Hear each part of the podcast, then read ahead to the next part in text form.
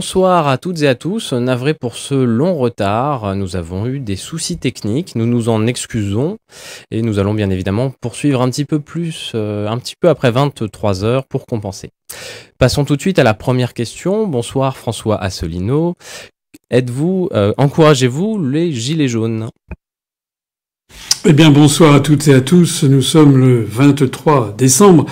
Je vais répondre évidemment à cette question, mais auparavant, je voudrais d'abord vous prier de m'excuser à mon tour pour ce délai qui est dû à un problème technique de pare-feu sur une livebox nouvelle, si j'ai bien compris, et qu'il a fallu euh, contourner. Euh, je voudrais surtout euh, vous dire bienvenue dans notre nouveau studio, le studio de la rue Bafrod, de notre siège. Donc, petit à petit, nos investissements portent leurs fruits. Nous avons maintenant, comme vous le voyez, un studio qui est presque de qualité professionnelle. Alors évidemment, ça fait sourire compte tenu du retard que nous avons eu exceptionnellement pour ce, pour ce premier numéro. Mais euh, voilà, normalement, on va avoir maintenant, ici, autour de cette table que vous voyez, on va avoir la plusieurs fois par semaine euh, des débats, et pas seulement avec moi, hein, parce qu'il faut aussi euh, donner la parole à d'autres personnes. Je vais y revenir dans un instant.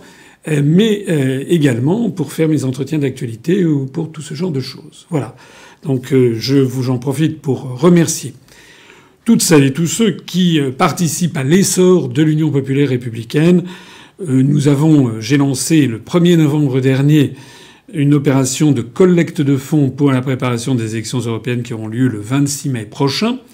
Et donc c'était le 1er novembre. Nous voici le 23 décembre donc avec euh, à peu près donc 53 jours après, et nous avons bientôt 300 euh, 000 euros sur le budget que nous avons fixé pour la préparation des élections européennes, qui est de 1 200 000 euros. Donc on a à peu près obtenu le quart du budget nécessaire pour faire les 46 millions de bulletins de vote, plus 46 millions de bulletins de vote envoyés aux électeurs, plus 46 millions de professions de foi, plus les 160 000 affiches à coller sur euh, les euh, bureaux de, les, panneaux des bureaux de vote, plus l'organisation d'un certain nombre de grandes manifestations.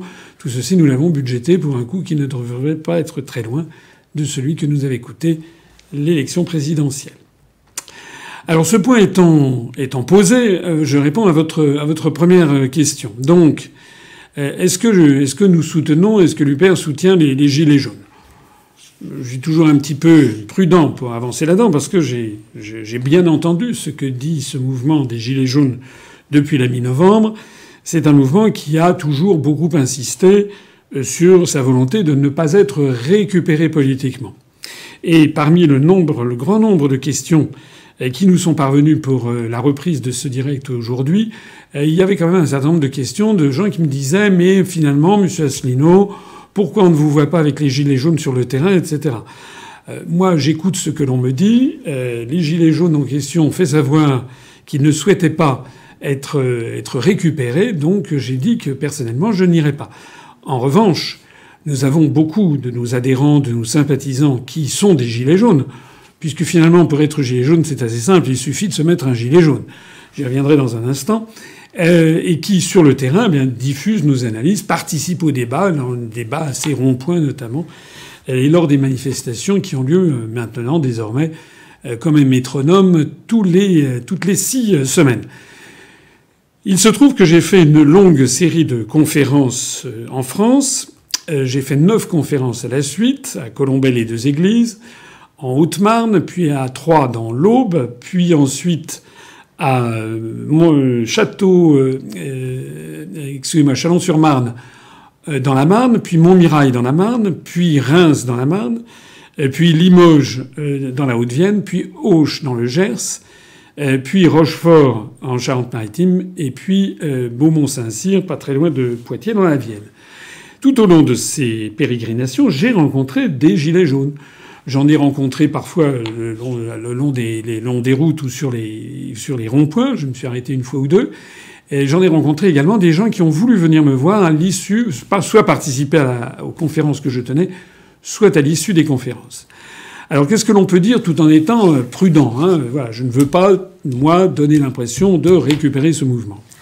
Qu'est-ce que je pourrais dire? Je pourrais dire d'abord que c'est un vrai et profond euh, soulèvement populaire. Je dirais aussi que ça n'est pas un club d'amateurs de cigares ou d'amateurs de, boules, de joueurs de boules. il s'agit en fait d'une espèce d'expression spontanée de jacquerie euh, qui est apparue dans le public. Et parmi les gilets jaunes, eh bien, y a, tout le monde peut être gilet jaune, je le disais tout à l'heure.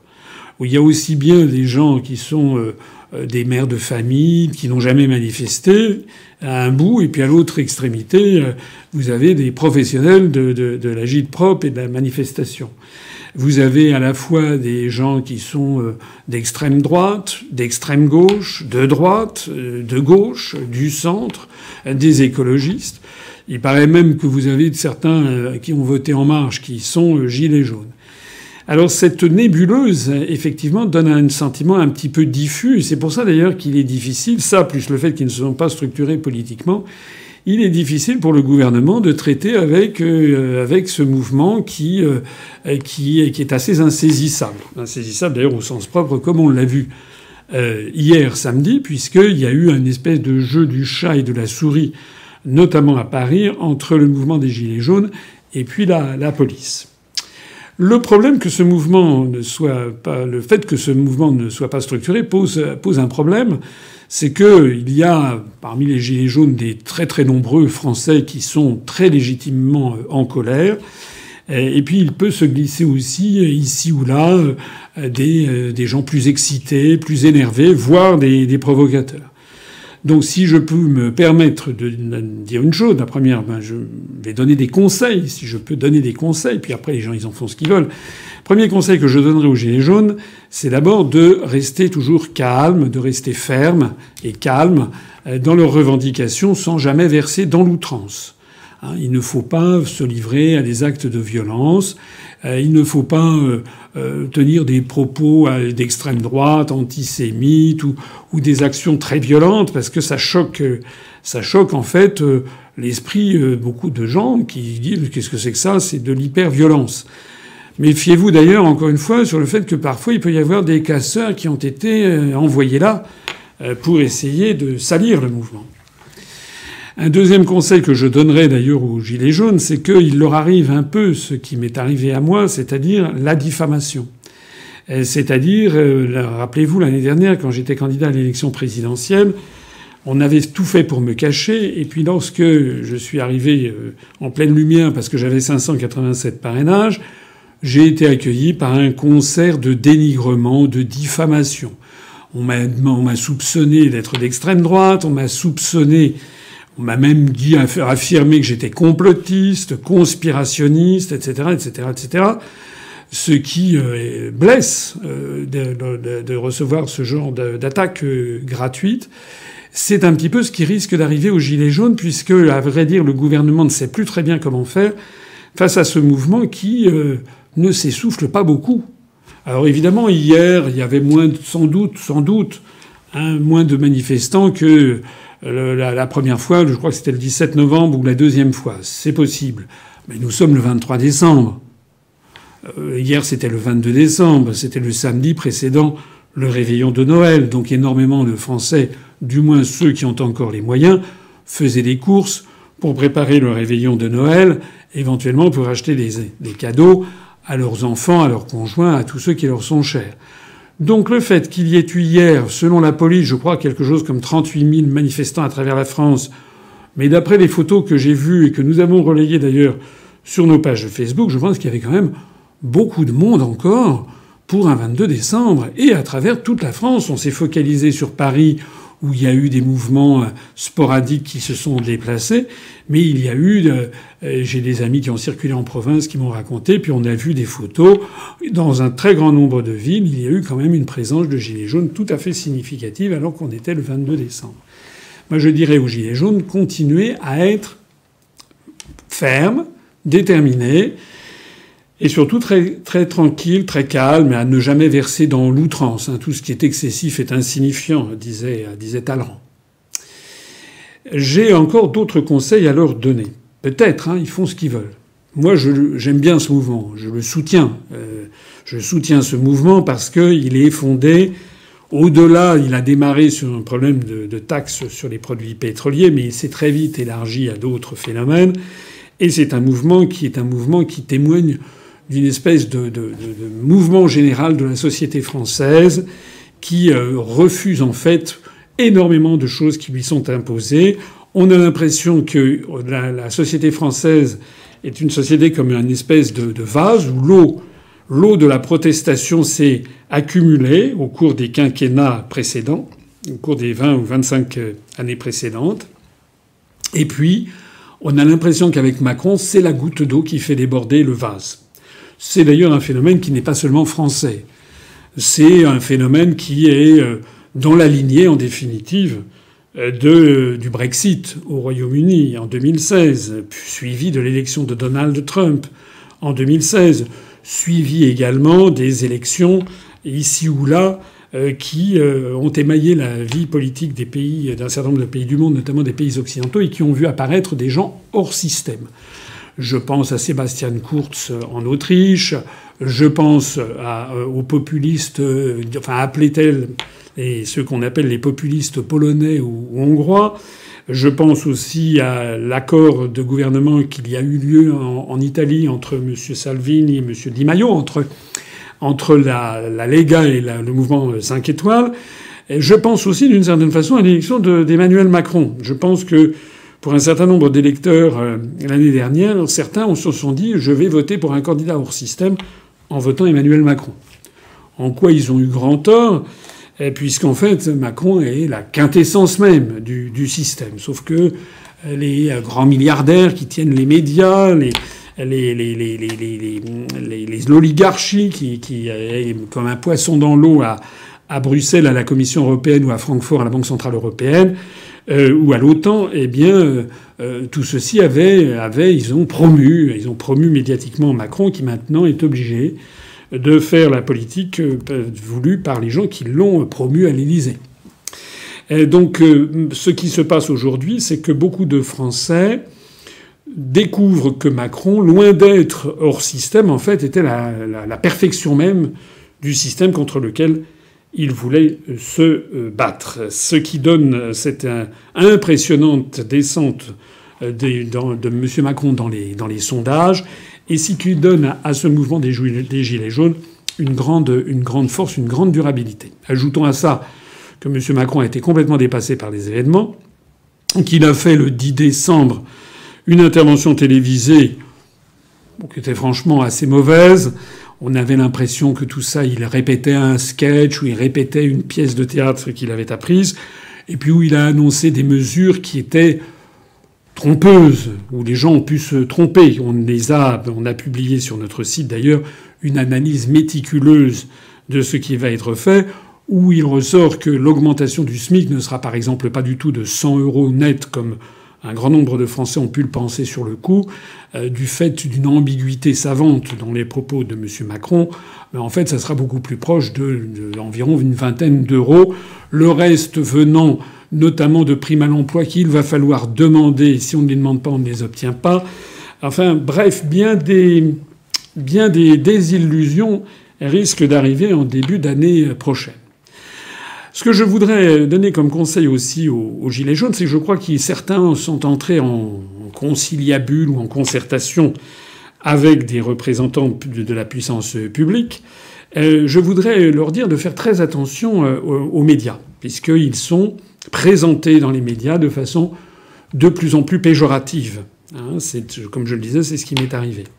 Donc j'avais un conseil un peu à leur donner. Si certains d'entre eux lorsqu'ils rencontrent par exemple tel ou tel ministre, pouvaient demander par exemple qu'une chaîne de télévision publique, euh, comme par exemple France 3, euh, leur accorde euh, par exemple deux ou trois fois par semaine une émission de une heure où des Gilets jaunes pourraient être les maîtres de l'émission, pourraient dire ce qu'ils ont sur le cœur, eh bien je pense que ce serait une bonne chose. Ce serait d'ailleurs légitime, puisque lorsque je vois les sondages, on apprend dans les sondages qu'il y a à peu près 70 à 80% des Français qui approuvent le mouvement des Gilets jaunes. Même encore maintenant, 70% je crois. Or, ces 70% de personnes qui approuvent les Gilets jaunes, ou 80%, sont des gens qui payent leur redevance audiovisuelle. Donc, normalement, euh, dans une démocratie, les médias devraient refléter les opinions publiques, notamment l'opinion du peuple qui finance surtout les médias publics. J'en profite pour rappeler au passage que dans mon programme l'année dernière, j'avais prévu justement la renationalisation de TF1 afin de mettre de TF1, la première chaîne de télévision serait une chaîne qui serait rendue d'une certaine façon au peuple français et où toutes les tendances pourraient s'exprimer. Dans une démocratie, il n'est pas normal, c'est même euh, quasiment euh, impossible, euh, d'avoir, comme c'est le cas en France, tous les grandes chaînes de radio et de télévision soit détenues par l'État, donc placées sous la tutelle du chef de l'exécutif, soit détenues par une quinzaine de milliardaires. Dans une démocratie, normalement, on ne devrait pas avoir de médias détenus par des milliardaires. Ou alors, si l'on en a, pourquoi pas? Dans mon programme, j'avais pas prévu la renationalisation de toutes les chaînes de télévision, mais euh, qu'il y ait au moins une ou deux grandes chaînes de télévision qui soient non seulement des chaînes publiques, mais qui ne soient pas sous la tutelle du chef de l'exécutif, mais qui soient sous euh, à la disposition du peuple français. Je me rappelle, j'avais même précisé que les programmes pourraient être euh, organisé selon des consultations de gens qui seraient euh, soit tirés au sort, soit avec des espèces de petites boîtes, euh, comment dirais-je, des répondeurs, des transpondeurs qu'il y a à côté de leur télévision. Et puis, il y a, je crois, plus de 60 000 personnes qui sont ainsi reliées chaque jour, à chaque heure, chaque minute aux instituts qui permettent de savoir quelle est l'évolution d'une audience d'une émission de télévision eh bien que l'on demande aux gens ce qu'ils veulent, euh, quel est le genre de programme et de responsable politique et de programme politique qu'ils voudraient, qu'ils voudraient avoir. Pour tout dire, c'est anormal. C'est tout à fait anormal que, euh, alors que j'ai réussi euh, l'année dernière, non sans difficulté, à recueillir à peu près 1% des suffrages, eh bien depuis maintenant un an et demi, euh, après le premier tour, je n'ai eu pour l'instant euh, aucune heure, enfin 0 heure, 0 minute et 0 seconde de couverture dans les grands médias publics euh, télévisuels et radiophoniques du pays. Ça veut dire qu'il y a quelque chose qui ne va pas quelque part, et ça veut dire en particulier que la loi n'est pas respectée. Je crains que ça ne soit la même chose avec les gilets jaunes. Je crains que les gilets jaunes soient de plus en plus confrontés à l'inquiétude du gouvernement et de l'exécutif, et que de plus en plus, les grands médias du pays leur soient carrément hostiles. C'est d'ailleurs à peu près ce qui est en train d'arriver. On a vu cette chose absolument incroyable de France 3 euh, qui a publié une photo qui avait été retouchée. Tout le monde a vu ça sur Internet. C'était, je crois, sur le parvis de l'Opéra de Paris. Euh, eh bien, il y avait une photo avec un, gilet jaune qui portait une, pancarte avec marqué Macron dégage, et ils euh, la télévision avait enlevé le mot dégage. C'est incroyable. Si vous y réfléchissez, c'est incroyable. On est revenu à l'ère stalinienne, sous Staline, où il y avait effectivement euh, des photos qui étaient retouchées lorsque, par exemple, tel ou tel grand personnage soviétique du début des années 20 était tombé en disgrâce auprès de Staline et donc disparaissaient des photos retouchées. Alors, c'est la raison pour laquelle je donne comme conseil aux Gilets jaunes, de moins ceux qui auront peut-être la possibilité de faire des revendications, eh bien qu'ils essayent d'obtenir, mais pas des miettes, pas des miettes, qu'ils essayent d'obtenir sur, euh, mettons, France 3 ou France 2, euh, qu'ils essayent d'obtenir une heure ou deux heures de télévision deux fois ou trois fois par semaine, et puis euh, pas à 4 heures du matin. Euh, à une heure de grande écoute, hein, à 20h30, entre 20h30 et 21h30 par exemple, le temps que dure ce, mouvement, hein, et qu'ils soient notamment maîtres de ce qu'ils diront, des gens qu'ils inviteront. Je pense que ce serait une bonne chose. Je n'ai pas, en fait, beaucoup de d'espoir que cette demande ne sera satisfaite. À mon avis, on leur mettra des bâtons dans les roues euh, à peu près comparables à ce que j'ai eu moi-même. C'est la raison pour laquelle je fais une deuxième proposition aux Gilets jaunes. Elle vaut ce qu'elle vaut, elle n'est pas aussi brillante que la précédente, mais au moins elle a le mérite d'exister et elle a le mérite d'être sincère, honnête et d'être immédiatement disponible. Eh bien, c'est ici. Voilà. Nous nous inaugurons notre nouveau studio. Vous avez vu, il y a des petits problèmes encore de maintenance. Nous avons cette très jolie table qui nous a été livrée il y a 48 heures. Nous allons pouvoir avoir des débats, et pas seulement avec moi, hein, mais on va avoir des débats avec euh, deux personnes, trois personnes, quatre personnes, cinq personnes, pas davantage, parce qu'après, ça tourne à la cacophonie. Et puis, euh, nous avons déjà pris des contacts pour avoir des responsables économiques, des, euh, journalistes hein, ou des essayistes indépendants, des, des youtubeurs et des youtubeuses aussi qui vont venir. Eh bien, je lance ici un appel aux Gilets jaunes. Si euh, parmi vous, il y en a qui souhaitent venir s'exprimer, en particulier ceux qui ont dans leur région euh, acquis une certaine notoriété, par exemple, ou euh, pas moi, dans, leur ville ou dans leur département, eh bien, je leur suggère de nous écrire. Euh, ils vont sur le site upr.fr, hein, upr comme c'est marqué sur cette table, upr.fr, et puis ils vont contacter nous en disant ben voilà, je suis un gilet jaune de tel endroit. Moi, j'aimerais venir parler de ça et ça, et puis éventuellement, donc, nous les inviterons à venir à venir débattre avec un ou deux gilets jaunes d'une autre région de France.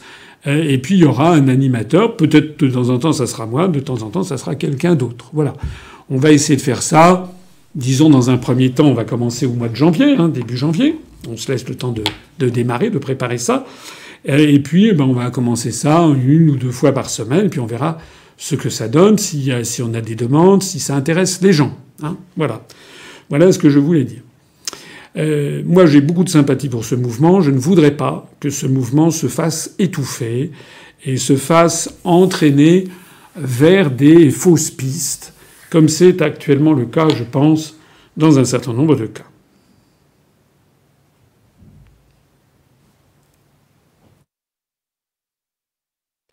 Bien, merci à tous. Nous sommes plus de 5000 euh, en cours de visionnage sur la vidéo YouTube. Euh, n'hésitez pas à mettre un pouce vers le haut si vous appréciez euh, le contenu.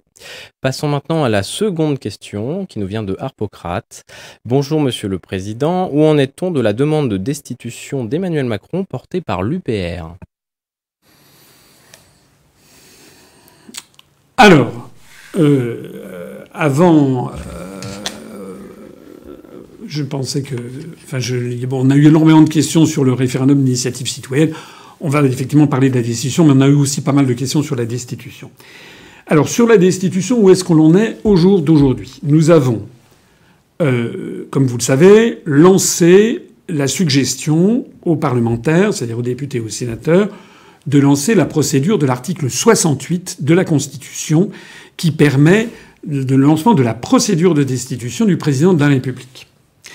Nous avons publié, j'ai publié un gros dossier de. D'abord, on avait publié une petite lettre de trois pages, et puis après un gros dossier de, de 16 pages qui expliquait dix violations de la Constitution commises par M. Macron et qui replaçait l'article 68 dans son contexte. Et puis nous avons demandé à nos adhérents et à nos sympathisants d'aller envoyer notamment ce gros dossier à un certain nombre de députés ou de sénateurs. Au jour d'aujourd'hui, au moment même où je parle, là à l'instant, nous avons eu 114 réponses de députés de tous les horizons. 114 et je crois savoir qu'il y en a une vingtaine qui sont pour l'instant encore qui n'ont pas encore été pris en compte parce que nous avons mis sur notre site les réponses écrites que nous obtenons. Euh, pour l'instant, on ne se contente pas de vagues réponses orales. Il y a d'ailleurs parfois certains députés qui ont fait une réponse, puis une deuxième réponse, puis une troisième réponse en fonction notamment euh, s'ils ont été sollicités plusieurs fois. Nous avons également reçu 55 euh, réponses de sénateurs. Donc on a 114, mettons une 100, à peu près 130 quand on aura intégré les réponses de députés sur 577. Ça veut donc dire qu'il en reste encore beaucoup qui n'ont pas répondu, une majorité. Hein, ça fait euh, à peu près donc 400, 440 qui n'ont pas, qui n'ont pas encore répondu. Euh, et puis, on a 55 députés sur 55 euh, sénateurs sur 349. Alors, j'ai un, euh, un regret et j'ai aussi un scoop. Le regret, c'est de constater à quel point les réponses qui nous parviennent sont quand même assez incroyables. C'est-à-dire que la plupart des députés ou des sénateurs nous font une réponse automatique parce qu'ils appartiennent à un groupe et le groupe parlementaire a dû demander à un attaché parlementaire de faire une lettre de réponse type. bon, réponse type, pourquoi pas? Mais cette réponse type, en général, elle est extrêmement indigente du point de vue intellectuel. Elle n'est pas, euh, elle n'est pas détaillée, elle ne répond en aucun cas point par point à tous les points que nous avions évoqués, les dix points. Euh, et elle se termine invariablement par le fait, par dire ben non, finalement, je ne le ferai pas. J'ai vu des réponses même carrément incroyables. J'ai entendu que Mme Custer, euh, qui est députée euh, des Républicains à Paris, a dit qu'elle ne lancerait pas la procédure de destitution parce que M. Macron avait été démocratiquement élu. déjà, le fait que M. Macron ait été démocratiquement élu, c'est déjà quelque chose qui mériterait que l'on s'y penche un petit peu plus, parce que lorsque l'on a tous les médias qui vous poussent en avant, quand on a 25% du temps de parole, et tous les médias qui chantent vos louanges pendant deux ans avant l'élection, comme ça a été le cas de M. Macron, alors que d'autres candidats comme moi ont eu droit à un silence total, sauf pendant les trois dernières, les cinq semaines avant le premier tour, où là, j'ai eu droit à 1% de parole et à un flux de diffamation, est-ce que l'on peut vraiment dire qu'il y a eu quelque chose de, à la loyale Non. Les élections de 2017 ne se sont pas faites à la loyale. M. Macron, il a été élu médiatiquement avant d'être élu démocratiquement. Mais la deuxième chose que je voudrais dire pour la réponse de ce député, de cette députée, c'est que euh, par principe, tous les présidents de la République euh, seront élus démocratiquement, enfin seront en tout cas élus par les urnes. Sauf parce qu'on est basculé dans une dictature avec euh, des gens qui sont nommés des pronunciamientos militaires. Donc lorsque cette députée dit je ne vais pas lancer la procédure de l'article 68 parce que Macron a été élu, ça veut dire je ne lancerai jamais la procédure de l'article 68. Voilà, c'est quelque chose d'incroyable. J'ai vu également des réponses émanant de sénateurs, j'ai trouvé ça, les bras m'en sont tombés, des sénateurs qui disent ben je ne, vous avez, vous avez raison de protester, vous avez tout à fait raison, mais je ne peux rien faire parce que les sénateurs euh, n'ont pas le pouvoir de lancer la procédure de destitution. Ça veut dire que des sénateurs de la République répondent sans avoir lu l'article de la Constitution. L'article 68 précise bien que la procédure de destitution est lancée par le dépôt d'une liste, une espèce de mise en accusation, une liste de griefs, qui est déposée au bureau de l'Assemblée nationale par au minimum 58 députés, 10% des députés, il y a 577 députés, ou bien au minimum, et, au minimum par 35 euh, sénateurs, puisqu'il y a 349 euh, sénateurs. Donc les sénateurs, bien entendu, ont le pouvoir de lancer la procédure de destitution. J'ai vu également des gens qui, enfin des gens, des parlementaires qui nous ont répondu euh, on ne peut pas lancer la procédure de destitution parce que nous respectons les institutions c'est nous qui respectons les institutions, puisque c'est nous qui voulons mettre en œuvre un article de la Constitution qui est justement prévu pour destituer le président de la République en cas de manquement à ses devoirs incompatibles avec l'exercice de ses fonctions. Je renvoie au gros dossier que nous avons évoqué, pour que tous ceux qui ne, le connaissent pas encore se pénètrent de ce sujet qui est assez, euh, qui est assez touffu. Dossier que d'ailleurs je viens de republier avec trois nouvelles causes de mise de, M. Macron de destitution, trois nouvelles causes de violation de la Constitution. Alors maintenant j'ai un scoop. J'ai un scoop parce que sur les 114 députés et 55 sénateurs qui nous ont répondu, tous nous ont répondu non, qu'ils ne lanceraient pas la procédure, tous sauf un. Nous avons reçu, pour la première fois, un député qui nous a dit qu'il était d'accord pour lancer la procédure de destitution par l'article 58 et qu'il recherchait donc 57 autres députés et 35 sénateurs.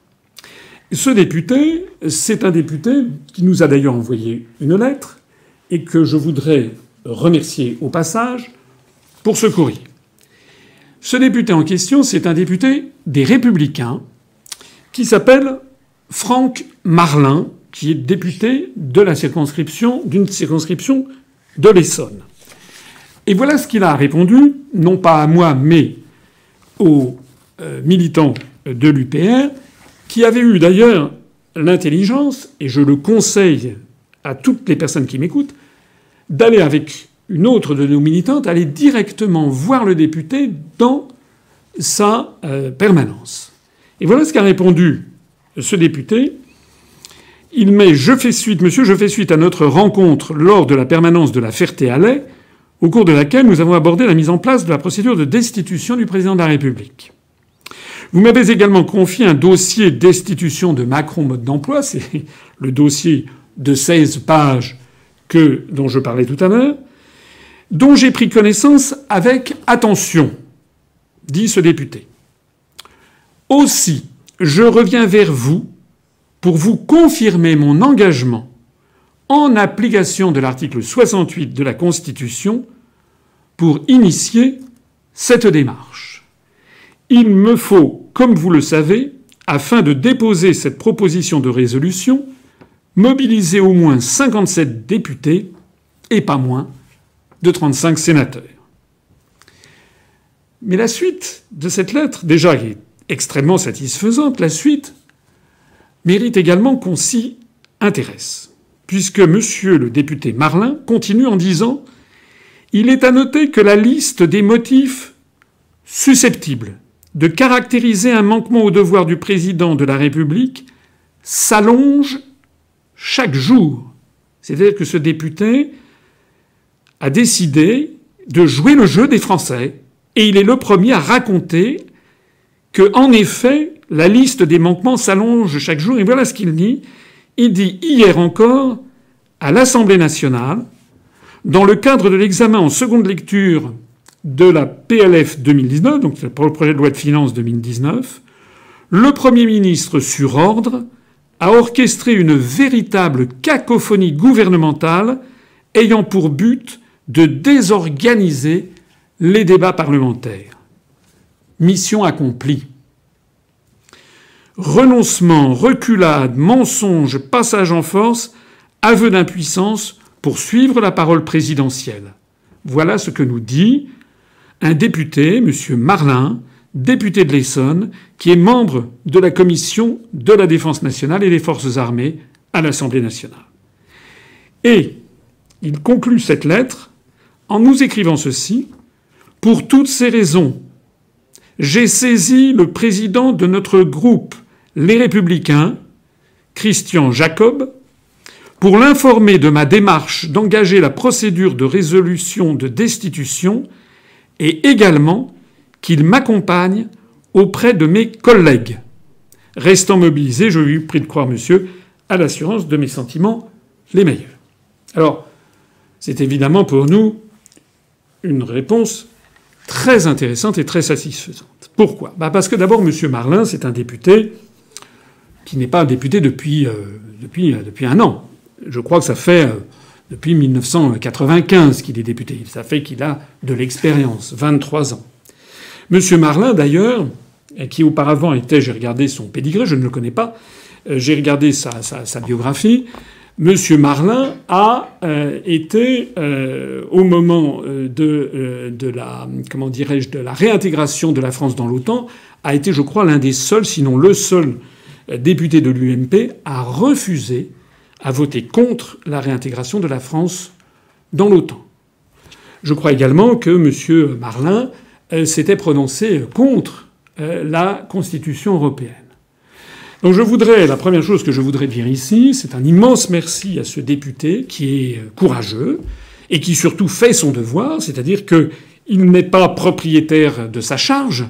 Euh, nous ne sommes pas dans l'ancien régime, il est le député de la nation, il entend qu'il y a énormément, parce que dans les manifestations on entend énormément de gens qui demandent démission Macron ou destitution, il y a un sondage YouGov qui a montré qu'il y avait à peu près la moitié des Français qui souhaitaient le départ de M. Macron, et donc il a estimé qu'il pouvait lancer cette procédure de destitution, au vu notamment du dossier que nous avions établi. Ça, c'est le premier point qui est très positif. J'en profite d'ailleurs pour dire à toutes celles et tous ceux qui m'écoutent d'aller remercier euh, M. Marlin. Je crois qu'il a une page Facebook. Euh, il a également une, une adresse courriel qu'on doit trouver à l'Assemblée nationale. Allez le remercier. Franchement, c'est bien ce qu'il a fait. La deuxième chose que je voudrais dire, c'est que nous avons, j'ai euh, étoffé le dossier euh, dont je parlais tout à l'heure. Il y a maintenant 13 violations de la Constitution qui sont répertoriées. Et je suggère à toutes celles et à tous ceux qui m'écoutent de faire comme ont fait nos militants de l'Essonne, c'est-à-dire de télécharger ce dossier que nous venons de mettre en ligne sur le site internet upr.fr. Je leur suggère de télécharger ce dossier sur papier et de profiter d'entre Noël et le jour de l'an, peut-être qu'ils sont rentrés euh, dans leur famille en province, ou peut-être qu'ils ont quelques moments de libre, eh bien je leur suggère d'y aller, pas forcément seuls, ils peuvent y aller à deux, à trois, à cinq, à dix, avec des gilets jaunes, pourquoi pas? Ou sans gilet jaune, ils font comme ils veulent, les Français, quoi. Eh bien qu'ils aillent voir le député de leur circonscription, ou qu'ils aillent demander aussi une audience aux sénateurs, en leur disant voilà, nous voudrions que vous lanciez la procédure de destitution, et voici un dossier, maintenant notre nouveau dossier, euh, qui contient 13 violations de la Constitution, plus d'autres considérations supplémentaires, vous le verrez, fait maintenant une vingtaine de pages. Donc c'est un gros dossier. C'est un dossier sérieux. Voilà. Et vous pourrez aller voir votre député ou votre sénateur en disant Monsieur le député, Monsieur le sénateur, ne me dites pas que c'est impossible à faire, puisque l'un de vos collègues qui a 23 ans d'expérience comme député, Monsieur le député Marlin, a décidé de lancer la procédure de destitution. Donc c'est possible de le faire, à vous de le faire. La troisième chose que je voudrais dire, c'est que M. Marlin euh, fait partie d'un groupe UMP qui a lancé en novembre 2016 la procédure de destitution selon l'article 68 de la Constitution. Entre le premier dossier et le deuxième, on s'est renseigné et j'ai creusé ce sujet pour voir comment ça s'était passé. En réalité, c'est la troisième fois dans l'histoire, si notre démarche euh, aboutit, qu'une procédure sera lancée. La première fois, c'était en 2001. Mais l'article 68 était formulé autrement à l'époque. Il était question de haute trahison. À l'époque, c'était le député socialiste Montebourg qui avait lancé l'idée d'une procédure de destitution de Jacques Chirac sur l'affaire des HLM de Paris. L'affaire n'avait pas abouti jusqu'à son terme puisque le, comment dirais-je le, le, reproche qui était fait euh, était un reproche qui datait d'avant l'élection de Jacques Chirac, d'une part. D'autre part, c'était, bon, sans doute des choses qui n'étaient pas forcément très recommandables, mais qui n'étaient quand même pas d'une exceptionnelle gravité. En attendant, M. Montebourg avait eu une trentaine de députés qui avaient signé sa procédure, qui s'en était donc arrêté là. La deuxième fois, c'est en novembre 2016, où M. Euh, Lelouch, Pierre Lelouch, le député euh, de l'UMP, avait décidé avec Christian Jacob, le président du groupe euh, des Républicains, pardon, M. Lelouch et M. Jacob avaient décidé de lancer la procédure de destitution selon l'article 68, le même que celui que nous vous proposons, que nous proposons aux parlementaires d'employer. M. Lelouch et M. Jacob avaient lancé cette procédure de destitution au motif que François Hollande avait euh, lors de ce fameux ouvrage, un président ne devrait pas dire ça, avait dérapé et avait donné à des journalistes qui l'avaient publié dans ce, dans ce livre, avait donné des détails relevant du secret défense et donc avait euh, notamment sur des assassinats ciblés de terroristes décidés par l'Élysée. Lorsque M. Lelouch euh, et M. Euh, Jacob avait lancé ça. Ils ont dit, je crois que c'était le 9 novembre 2016 pour être précis, ils ont annoncé que sur les 199 députés LR de l'époque, il y en avait, je crois, 155 qui étaient disposés à lancer cette procédure. Et puis en définitive, deux jours après, c'était le 11 novembre 2016, il y avait en réalité 79 députés LR qui ont signé la procédure. Et comme 79 c'est supérieur à 58, eh bien, ils avaient envoyé donc la saisine, la, procédure de la, proposition de lancement de destitution par l'article 68. Ça a donc été fait. C'est donc possible de le faire. Le problème, c'est que ça n'a pas arrivé, ça ça n'a pas ensuite été suivi des faits. Pourquoi? Bah D'abord parce que si j'ai bien compris, il n'y avait pas la même chose du côté du Sénat. Il faut qu'il y ait les deux assemblées, 58 députés dans un cas, 35 sénateurs dans l'autre, qui déposent l'un et l'autre la même demande. Deuxièmement, parce que on était euh, au mois de novembre 2016, alors que le premier tour de l'élection présidentielle de 2017, auquel j'ai participé, c'était le 22 avril. Donc en fait, c'était, il n'y avait que cinq mois avant le premier tour de l'élection présidentielle. On était déjà en pré-campagne présidentielle.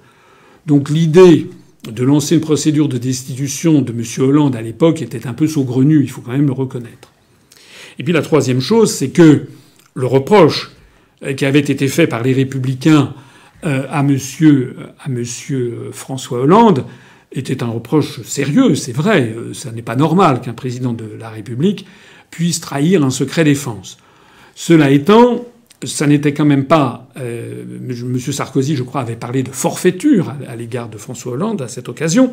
Cela étant, c'était un dérapage une fois. Ça n'était pas quelque chose de continuel.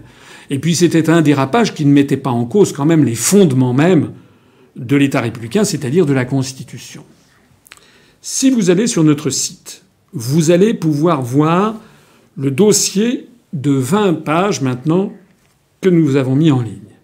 Et vous trouverez à peu près au milieu le lien Internet qui vous donnera accès, si ça vous intéresse, aux documents qui avaient servi à ces 79 députés des Républicains à déposer la demande de destitution de François Hollande au bureau de l'Assemblée nationale.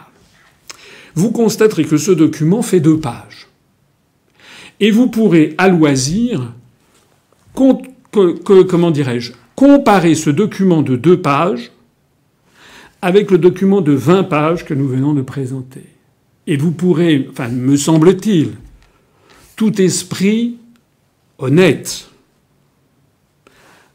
indépendant, droit, sérieux, ne peut pas ne pas convenir que notre dossier à nous est beaucoup, beaucoup, beaucoup, beaucoup plus étoffé et grave que ce qui avait motivé la saisine des 79 députés LR contre M. Hollande. D'ailleurs, parmi ces députés qui avaient saisi, euh, qui avaient lancé cette procédure, il y avait M. Christian Jacob et M. Lelouch, mais il y avait aussi Éric Ciotti, il y avait Mme Nathalie Kosciusko-Morizet, il y avait aussi M. Laurent Vauquier, et je ne résiste pas à le préciser, c'est la cerise sur le gâteau, il y avait le député LR qui s'appelait, et qui s'appelle toujours, même s'il a changé de fonction, Édouard Philippe, l'actuel Premier ministre. L'actuel Premier ministre, lorsqu'il était en novembre 2016 dans l'opposition, avait signé la procédure de destitution de François Hollande au motif que François Hollande, dans un livre, s'était laissé à divulguer un secret, défense. Tout ceci pour vous dire que le dossier que nous avons établi est un dossier qui est quand même très solide, avec d'ailleurs des comparaisons. Je me permets d'insister sur ce qui s'est passé au cours des 40 dernières années aux États-Unis d'Amérique avec les procédures d'impeachment, qui a, qui, vous savez que Richard Nixon avait démissionné avant que l'impeachment ne soit prononcé parce qu'il allait le subir pour parjure et, pour euh, entrave à la justice. Il y a eu l'exemple du Brésil où en 2016, Madame Dilma Rousseff a été destituée parce que ça faisait un an et demi qu'il y avait des gens habillés en jaune qui défilaient dans les rues tous les week-ends. Notez bien ce qui s'est passé en Brésil. Pendant un an et demi, tous les week-ends, il y avait des gilets jaunes, enfin des gens qui s'étaient habillés en jaune. Vous verrez les photos à, Rio notamment, et qui tous les samedis manifestaient contre la présidente de la République, laquelle a fini par, au bout d'un certain temps, au début, bien entendu, c'est comme en France, les parlementaires ont peur, etc. Mais finalement, sous la pression populaire, eh bien, les parlementaires ont lancé la procédure de destitution de Madame Dilma Rousseff, et qui a été d'ailleurs votée parce qu'elle avait, violé un article de la Constitution de façon flagrante sur les, un dérèglement financier et budgétaire. Vous verrez également l'exemple de la présidente de Corée du Sud qui a été destituée en 2017. Alors j'insiste sur tous ces éléments pour vous montrer que dans d'autres démocraties du monde, les procédures de destitution, elles existent, les parlementaires, ils existent, et lorsqu'ils sont sous la pression populaire, les parlementaires, eh bien, lancent la procédure de destitution. Et je voudrais rappeler que le dossier de 20 pages que nous publions est accablant pour M. Macron. J'en voudrais pour preuve, excusez-moi, je suis long, mais le sujet en vaut la peine. J'en voudrais pour preuve les dernières, euh, les dernières, euh, comment dirais-je, décisions de M. Macron qui violent la Constitution. Il y a d'abord eu la décision de signer pour le compte de la France le pacte de Marrakech sur les migrations sûres, régulières et ordonnées. Il a fait ça sans demander l'avis, sans, demander ni de débat ni de vote de l'Assemblée nationale et du Sénat. Vous verrez le commentaire que je fais dans le dossier qui est mis en ligne, parce qu'il y a un professeur de droit constitutionnel qui s'appelle M. Didier Mauss qui a dit mais oui c'est tout à fait normal. Non non non, ce n'est pas du tout tout à fait normal. Euh, allez regarder l'article 53 de la Constitution et vous verrez que normalement le, ce traité, ce pacte de Marrakech aurait dû être présenté à l'Assemblée nationale et au Sénat, faire l'objet d'un débat et faire l'objet d'un vote. C'est d'ailleurs ce qui s'est passé euh, en Allemagne, aux Pays-Bas, en Italie, en Belgique. En Belgique d'ailleurs, avec le résultat que le Premier ministre belge a été contraint à présenter sa démission sur cette affaire. Donc je, ne, je voudrais ici m'adresser, il y a peut-être des députés et des sénateurs qui m'écoutent et qui me regardent, ou des, certains de leurs proches, je voudrais quand même attirer leur attention sur le sérieux de notre dossier. Hein on n'a pas le droit de se cacher derrière l'avis d'un professeur de droit constitutionnel, aussi connu soit-il comme M. Mauss. L'idée, c'est de revenir à la lettre de la Constitution et de voir si un parlementaire, en son âme et conscience, peut le saisir, parce qu'au bout du compte, c'est le parlementaire qui est détenteur d'une parcelle de la souveraineté nationale. Ça n'est pas M. Didier Mauss. J'ajoute au passage, d'ailleurs, s'agissant de M. Mauss, euh, ce, professeur de droit constitutionnel qu'il n'est pas seulement professeur de droit constitutionnel, il est également un homme politique. Il est le président de la commission des statuts du mouvement radical euh, solidaire et libéral qui euh, est la reconstitution du Parti radical valoisien et du Parti radical de gauche qui ont refusionné à l'automne 2017. Monsieur Mauss est depuis des années et des années membre du Parti radical valoisien et maintenant membre du mouvement radical. Que le mouvement radical avait deux ministres au gouvernement, Madame Girardin et puis le ministre de l'Agriculture qui a quitté ses fonctions, et que la plupart des députés du mouvement radical euh, sont maintenant euh, En Marche. Donc les avis de M. Mauss en matière de droit constitutionnel doivent quand même être pris avec beaucoup de prudence, puisque son candidat, c'est Macron, et son parti, en fait, ce qu'il soutient, c'est En Marche. Je voudrais terminer, parce que je suis trop long, et puis il y a d'autres questions, mais je crois que tout ça en vaut la peine. Je voudrais terminer en, m'adressant ici aux autres députés de l'opposition. Je voudrais m'adresser ici euh, bah, aux députés de, de, la France insoumise. Les députés de la France insoumise, ils ont lancé la motion de censure contre M. Philippe. Ils l'avaient annoncé, ils l'ont fait, et comme j'avais annoncé que ça se passerait, ça s'est passé exactement comme ce que j'avais dit, c'est-à-dire ça a été retoqué. Voilà, c'est fini. C'était la troisième motion de censure. Maintenant, on fait quoi? Alors je sais, on va en parler certainement, parce qu'on a eu beaucoup de questions. On va parler du, RIC, ou du référendum d'initiative citoyenne ou d'initiative populaire. Mais euh, on va en parler. Mais pourquoi M. Mélenchon, M. Ruffin, M. Catenins, M. Bernacilis, etc., pourquoi les députés de la France insoumise ne font pas comme M. Marlin? Nous, on va l'aider, Monsieur Marlin. Il a eu le courage d'être le premier. Il faut l'aider. Allez-y. Hein, je crois avoir vu, d'ailleurs, on m'a fait passer une vidéo du député euh, Bernard Silis du Nord, qui, je me rappelle, était venu me voir lorsque on avait participé à la foire de Lille. Il était venu avec M. Catanas, très gentiment. M. Bernassi, je me rappelle, avait un gentil sourire. Il, me rappelle, on avait discuté euh, de, voilà, en, comment dirais-je, de façon très républicaine, hein, comme, comme ça avait été dit. Et ben, il me semble avoir vu une vidéo où euh, il montrait qu'il était quand même assez intéressé par la, par la destitution. Donc, je m'adresse à tous ces députés, même si vous avez dans un premier temps répondu non, vous pouvez très bien changer d'avis, puis nous, on mettra votre nouvelle réponse. Hein, c'est d'ailleurs M. Marlin, dans un premier temps, nous avait envoyé une lettre un petit peu, un petit peu comme ça, peu engageante. C'est dans un deuxième temps, après avoir étudié notre dossier et en présence de nos militants, qu'il a décidé, comme je le disais tout à l'heure, de lancer la procédure de destitution. Je ne voudrais pas m'arrêter à, euh, la France insoumise. Je voudrais m'adresser au groupe GDR, des communistes notamment. Il y a un député qui nous a écrit, enfin qui a écrit à l'un de nos adhérents, c'est arrivé euh, il y, a, deux jours, euh, qui s'appelle Jean-Paul Lecoq, qui est un député donc communiste, et qui nous a écrit que c'était quand même très intéressant notre, notre idée de procédure. Que pour l'instant, il s'en tenait encore à la motion de censure. Enfin bon, la motion de censure, ça va, elle a été votée par 70 députés et que sinon il envisageait l'hypothèse des référendums d'initiative populaire, mais il nous a pas dit non, il n'a pas fermé la porte. Donc je voudrais m'adresser à ce député, Monsieur Lecoq, faites et M. Bernassilis pour, les, France Insoumise, essayez de venir, d'aider M. Marlin des Républicains, en dehors de toute opération partisane. Il s'agit de sauver les Français, de faire que les Français imposent au président de la République de respecter la Constitution, tous les articles dont nous avons montré précisément qu'ils sont violés. Et puis on ne va pas s'arrêter là.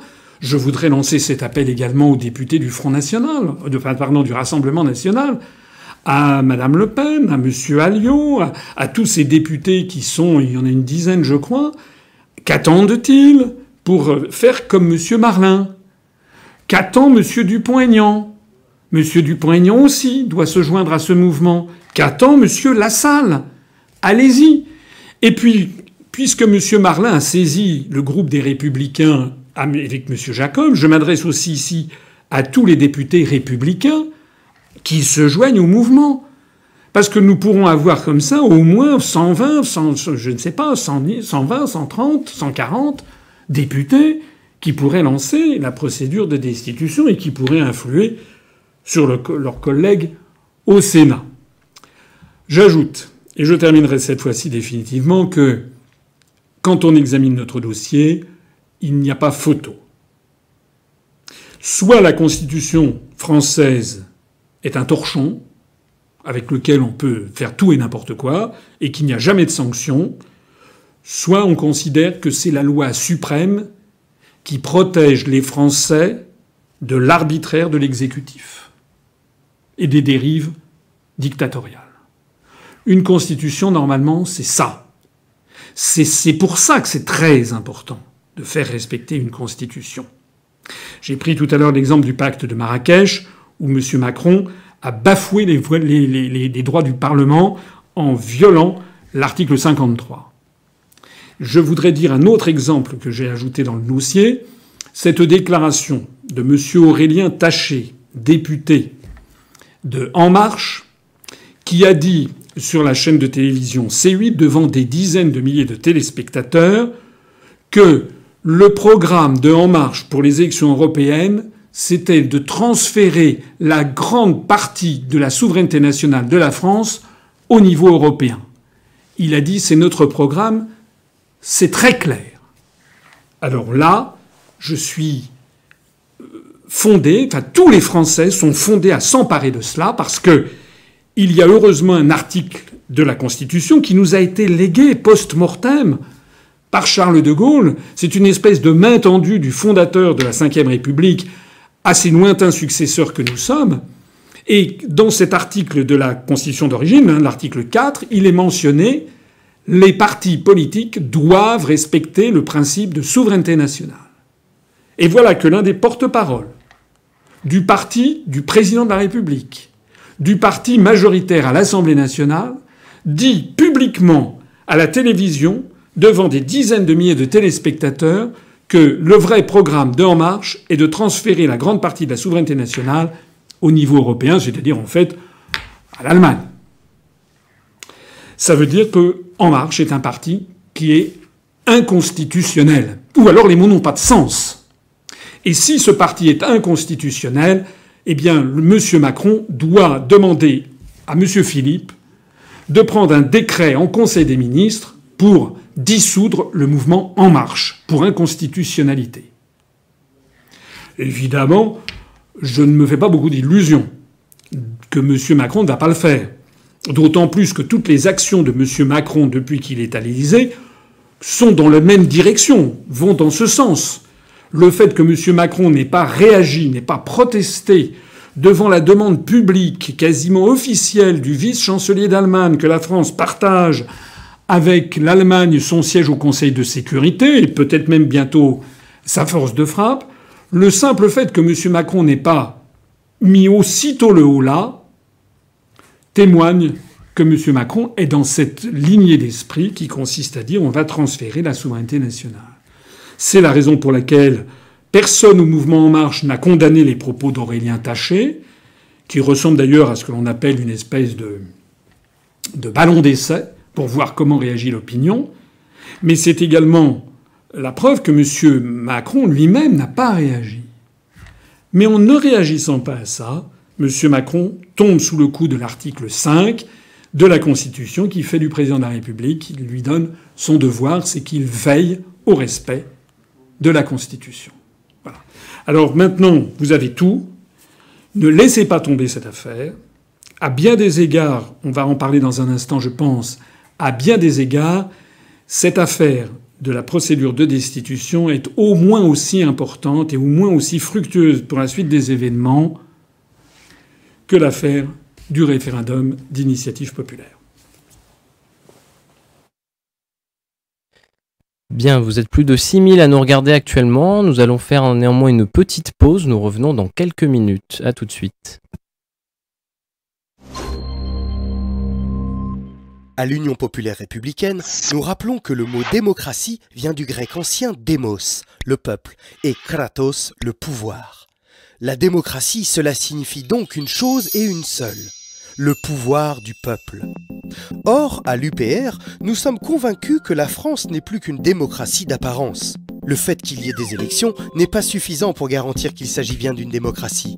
Car nos dirigeants n'obéissent plus au peuple français depuis que la France fait partie de l'Union européenne, de l'euro et de l'OTAN.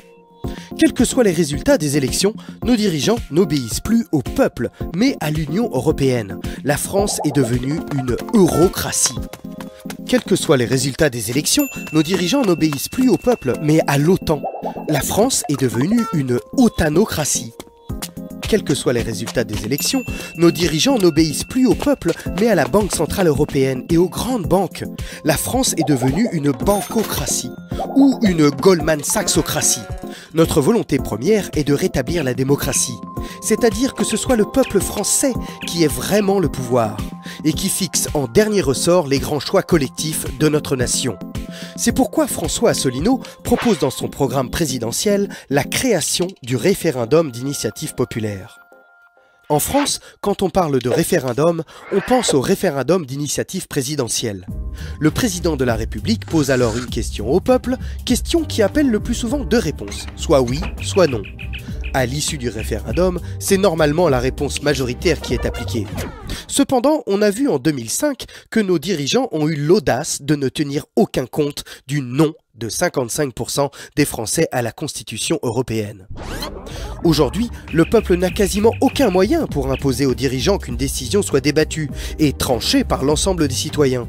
À la différence de ce qui existe en Suisse ou en Californie, les pétitions n'ont pas de valeur légale contraignante et elles ne servent donc à peu près jamais à rien. Le référendum d'initiative populaire que nous proposons obligera nos dirigeants, quels qu'ils soient, à mettre en œuvre une décision que le peuple exige. Dans son programme présidentiel, François Asselineau propose ainsi d'instaurer le référendum d'initiative populaire. Si une pétition proposant une question référendaire concrète et précise est signée par quelques centaines de milliers de citoyens, nombre qui sera fixé par une loi organique, et si le Conseil constitutionnel certifie que cette question est bien conforme à la Constitution française, les pouvoirs publics seront alors contraints d'organiser un référendum sur ce sujet et de mettre en œuvre les résultats du référendum. Et pour plus de démocratie, François Asselineau propose également des améliorations substantielles concernant le référendum d'initiative présidentielle. Tout d'abord, il pourra contenir plusieurs questions, ainsi que plusieurs réponses possibles, afin de nuancer les décisions. Ensuite, le président aura le choix entre deux attitudes. Soit il consultera les Français par référendum en ne mettant pas son mandat en jeu. Il devra alors garder la neutralité la plus stricte et s'abstenir de toute déclaration écrite ou orale avant et pendant la campagne électorale. Il sera alors légitime pour rester en fonction quel que soit le résultat du référendum.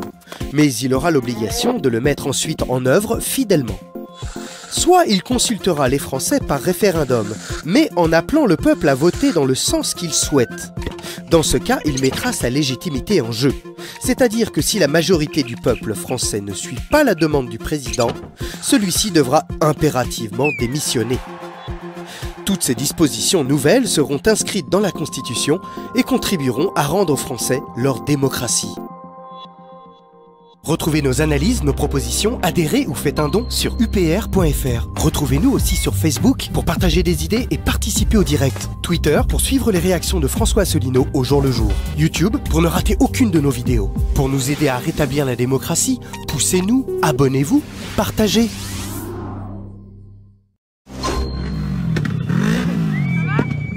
Bonjour à vous, c'est possible d'avoir un petit mot en direct? Qu'est-ce que tu veux que je te dise Bah, nous expliquer euh, pourquoi vous êtes là aujourd'hui. Ah, Pour beaucoup de raisons, ça Ouais. va être difficile à résumer. Mais justement, Vraiment, moi je suis une extrémiste, donc euh, autant te dire que je suis euh, pour une remise à plat entière de tout le système. Je pense qu'il y a beaucoup de personnes qui vont se reconnaître dans ce que je vais dire, puisqu'on fait semblant de vivre dans une démocratie, on fait semblant d'aller élire des personnes qui nous représentent. Ils ne représentent rien, ils ne représentent qu'eux-mêmes et leurs intérêts personnels. Donc moi je suis pour une remise à plat complète de la démocratie. À écouter Étienne Chouard, pour résumer hein, ma mentalité, ce que je pense. Écoutez Chouard, allez vous renseigner sur ce qu'a proposé François Asselineau, parce que j'entends beaucoup de gilets jaunes qui pleurent, qui râlent, qui ont des revendications, mais quand il fallait élire une personne, on va le faire en marchant, on va avancer ensemble comme ça tout doucement. Même pour vous, comme ça vous perdez pas le cortège. en plus on m'attend. ouais. Bah oui, j'imagine. Beaucoup, beaucoup de personnes qui aujourd'hui ont des revendications euh, se réveillent un peu trop tard à mon goût, se politisent aussi un peu trop tard. Euh, quand il y avait des élections, il y avait 11 candidats. La plupart d'entre nous euh, n'ont suivi ou n'ont écouté que les médias de masse pour connaître le programme d'un ou deux candidats, trois candidats, cinq candidats maximum. Et moi, quand j'entends maintenant euh, beaucoup de gilets jaunes et de Français revendiquer euh, le référendum d'initiative citoyenne, renseignez-vous, ouais. Renseignez-vous sur le référendum d'initiative populaire qui est exactement la même chose que ce qu'avait proposé euh, François Asselineau. Vous, vous, voilà, le, le candidat que vous soutenez à la présidentielle, c'était François Asselineau, clairement. Bah évidemment, évidemment, mais encore une fois, ce qui me désole moi, c'est que quand je parle avec les gens, ils ne le connaissent même pas. Parce que c'est vrai, comment vous expliquez, hein. C'est juste que quand vous avez des revendications, essayez au moins euh, de, voilà, de, de- de- de prendre connaissance de ce qu'on vous propose. N'allez pas voter que pour ceux que vous voyez à l'image. C'est tout ce que je demande, moi. Voilà. Non, non, on continue, on, comme ça, très bien, c'est très bien. Euh, on- je vais vous faire. Alors, non, non, non, attends, attends, attends. On va essayer de, de suivre avec vous. Oui, c'est parce qu'il y a les forces de l'ordre derrière. Voilà, pour. Voilà, je les montre à l'image. C'est pour éviter aussi pour vous. hein, on- En fait, bien vu, j'avais pas vu qu'il y avait les forces de l'ordre derrière. Voilà, mais il est, il est prévoyant, le garçon, vous avez vu Euh, Donc, qu'est-ce qu'on disait? On parlait donc de, de François Asselineau, mais. Moi, on- j'aimerais que les peuples français, que les gens, que les tout le monde, que tout le monde se réveille, que tout le monde voit la réalité telle qu'elle est, c'est-à-dire qu'on ne peut pas accepter, nous, en tant que Français, euh, le pouvoir du peuple par le peuple et pour le peuple n'existe plus. On ne peut pas accepter de se lever tous les 5 ans, de faire semblant de voter pour des personnes qui ne sont pas arrivées là par hasard, parce que ça fait 30 ans que quand c'est pas la fille, c'est le père, quand c'est pas le père, c'est la fille, c'est la femme, euh, c'est pas. euh, Golden Royal, c'est son mari, ainsi de suite. Ça, c'est inacceptable. Donc, j'aimerais juste que les gens se réveillent et qu'ils réalisent qu'on ne vit pas dans une démocratie. Donc allez s'il vous plaît écouter Etienne Chouard. Allez écouter Etienne Chouard. Euh, Renseignez-vous Alors, Étienne sur Chouin, il a euh, été très critiqué dans ses prises de. Non, euh, je parle pas par rapport à ces prises de, de, de- de parole par rapport aux gilets jaunes. Mais juste, allez vous renseigner sur, euh, sur les assemblées participatives. Ouais. Euh, allez vous renseigner. Ah, une, une autre chose, j'en profite, Brut. J'en profite, Rémi. Fait passer le message. Allez vous renseigner sur la révolution citoyenne qui a eu lieu en Islande en 2011 et dont personne ne parle. Ok, donc ça c'est un peuple qui a mis à plat tout, tout le système politique de son pays. En commençant par virer tous ceux qui étaient là, en rétablissant une constitution euh, citoyenne rédigée par des citoyens tirés au sort. Et j'aimerais vraiment que les gens qui nous écoutent aillent se renseigner sur des, des chefs comme ça, pour voir que c'est possible ailleurs. C'est la première fois que vous manifestez aujourd'hui ou il y a déjà eu d'autres fois? C'est la troisième. Troisième, troisième acte sur les six. C'est quoi l'élément déclencheur Moi, personnellement, euh, je suis politisée. Euh, On je dis ça dans le ouais. sens où j'ai toujours rêvé de voir un mouvement qui regroupe le pluralisme euh, de, de la nation française, des citoyens français. Donc c'est le cas. Donc le premier acte, bah, j'ai regardé de loin parce que je me sentais pas concernée par une, enfin, par, euh, par les revendications sur les taxes. J'ai pas le permis, j'ai pas la voiture, donc autant te dire que voilà. Maintenant, quand j'ai vu que ça prenait une ampleur et une dimension plus politique, je me suis dit ok, même si je partage pas, même si je trouve que c'est que le niveau est encore un peu faible, parce que je vois même beaucoup de personnes qui parlent encore, même chez toi, des taxes. Oui, on en a marre des taxes, mais les gars, réveillez-vous. Le problème, il est pas là. Le problème, il est qu'aujourd'hui, il n'y a plus de souveraineté nationale. Le problème, il est qu'aujourd'hui, notre président, il ne travaille pas pour nous, il travaille pour l'Union européenne. Donc moi, je suis, j'adore l'Europe, il n'y a pas de problème, mais je suis pour le Frexit. Pourquoi Bah, le Frexit, ça fait par- que- alors le Frexit, ça fait partie des arguments justement de. C'est même peut-être le point numéro un de François Asselineau. Oui, bah oui, mais c'est pour ça que je le rejoins. Après, moi, je suis pas, euh, comme je disais, une Asselinette, c'est pas vive à, à François Asselineau. C'est juste que je le rejoins sur son programme politique. Et j'espère, et j'espère que les gens qui nous écoutent vont aller se renseigner. Parce que le nerf de la guerre, il se trouve là-dedans. Tout ce qui est en train de se passer, l'augmentation des taxes de carbone, euh, la loi travail, tout ce pour lequel les gens se battent dans la rue, ça fait partie des grandes orientations politiques économiques de l'Union européenne. Donc allez vous renseigner. C'est pas à Macron uniquement qu'il faut en vouloir, mais à tout le système. Le système qui fait qu'aujourd'hui, le président de la France travaille pour l'Union européenne. Vous pouvez pleurer, crier, vous rouler par terre dans la rue pendant six mois, ça changera pas. Tant qu'on n'a pas récupéré le pouvoir, notre souveraineté nationale. Voilà, tout simplement. Bah, merci beaucoup, c'est comment votre prénom? La manne. Bah, Merci Zaman. Merci à vous, hein, merci, beaucoup. hein. Merci. Et nous voici de retour pour ce direct avec François Asselineau. Donc vous venez de visionner deux vidéos. La première était sur le référendum d'initiative populaire qui était au programme de l'UPR lors, de, lors des présidentielles et législatives de 2017. Et la seconde, c'est une interview d'une jeune demoiselle euh, hier lors du sixième acte euh, qui a été diffusée par le média Brut. D'ailleurs, nous les en remercions. Passons tout de suite à la prochaine question. Donc, on va faire un. Nous, avons eu beaucoup, beaucoup de questions au sujet du réf- des référendums d'initiative citoyenne. Euh, on va y répondre à plus, on va, y répondre à plusieurs questions en un seul coup. Donc, je vais vous les lire. Donc, bonjour Monsieur Asselineau. Que pensez-vous de la démarche du groupe France Insoumise en faveur d'une proposition de loi pour le RIC Bonsoir Président. Pensez-vous que si le RIC est inscrit dans la Constitution, un RIC sur la question de l'appartenance à l'UE sera validé par le Conseil constitutionnel? Troisième question. Que pensez-vous des travaux d'Étienne Chouard sur le RIC et des attaques de nombreux journalistes dans les grands médias à son encontre? Quatrième question. Bonsoir et merci pour votre persistance. Pensez-vous qu'il soit possible et légal selon les traités de l'UE d'instaurer le RIC que les Gilets jaunes revendiquent? Et enfin, dernière question. Y a-t-il des différences entre le RIC revendiqué par les Gilets jaunes et le référendum d'initiative populaire du programme de l'UPR Oui, alors, on, ben, on a eu beaucoup de questions. Je sais qu'il y en a eu beaucoup d'autres encore. Vous avez retenu un, panel de quelques questions qui étaient un peu différentes les unes des autres. Alors, qu'est-ce qu'on peut dire sur, ce- sur cette histoire? On peut dire d'abord que euh, faut que les, les gilets jaunes, c'est-à-dire les Français, parce que encore une fois tout le monde peut être gilet jaune, il faut que les Français fassent attention. Euh, c'est une très bonne idée. Euh, si j'ai proposé depuis, depuis 11 ans qu'il y ait 12 ans euh, qu'il y ait un référendum d'initiative populaire, c'est que j'y crois. C'est que je pense qu'on ne demande pas suffisamment l'avis des gens. On, demande, on doit demander beaucoup plus souvent, à mon avis, euh, ce que pense le peuple. Voilà. Pas tout le temps, mais sur un, un plus grand nombre de sujets que actuellement. Euh, J'avais d'ailleurs, je rappelle, moi, proposé à la fois le référendum d'initiative populaire qui a été euh, présenté et aussi le fait que le président de la République puisse avoir recours beaucoup plus souvent qu'actuellement au référendum, avec un système que je trouvais ingénieux, en tout cas c'était dans mon programme, c'était que le, président de la République puisse poser des, questions par référendum en annonçant d'emblée qu'il ne prendrait pas parti. Parce que je pense que c'est ça qui pose problème en France. Les référendums ont mauvaise presse en France depuis, en fait, depuis la famille Napoléon au XIXe siècle, parce que les, les, deux Napoléons, Napoléon Ier et Napoléon III, ont fait des référendums qui se sont transformés en plébiscite, c'est-à-dire en soutien d'un homme en particulier. Et donc c'est pour ça qu'il y a toujours ce parfum un peu de suspicion, ce qui traîne. Lorsque De Gaulle a fait des référendums, on le lui a reproché. Je pense donc qu'il faudrait que le référendum, n'oublions pas qu'il y a déjà un référendum qui, lui, a déjà beaucoup fonctionné, hein, euh, c'est le référendum du, lancé par le président de la République. Euh, eh bien, je pense, je pense que le président de la République pourrait faire des référendums beaucoup plus souvent, mais en annonçant d'emblée qu'il ne prendra pas parti et qu'il appliquera fidèlement la décision du souverain, c'est-à-dire du peuple.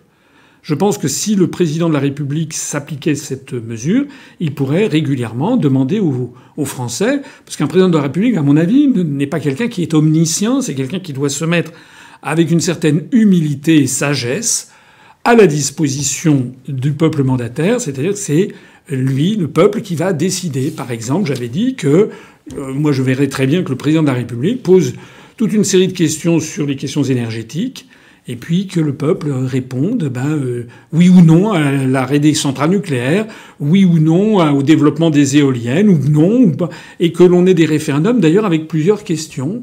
Et puis si le président de la République ne prend pas parti, il faut qu'il s'engage bien entendu, pendant tout le cadre de la campagne référendaire, à ne jamais ouvrir la bouche sur cette question. Mais s'il fait ça, ensuite il sera fondé à être le président de la République qui mènera la politique qui aura été déterminée par la, par la nation, par le peuple. Alors, le référendum d'initiative citoyenne. Les référendums de cette nature euh, font euh, l'objet, il faut toujours regarder euh, un certain nombre de choses. La premièrement, c'est les modalités de fonctionnement, c'est-à-dire comment ça marche, hein, qui, combien faut-il avoir de personnes qui signent une pétition ou qui fassent quelle démarche pour lancer le référendum. Ça, c'est donc la première chose. La deuxième chose, c'est le champ d'application de ce référendum. Et la troisième chose, c'est est-ce que ce référendum, après qu'il a été décidé par le peuple, doit passer au tamis d'une structure particulière?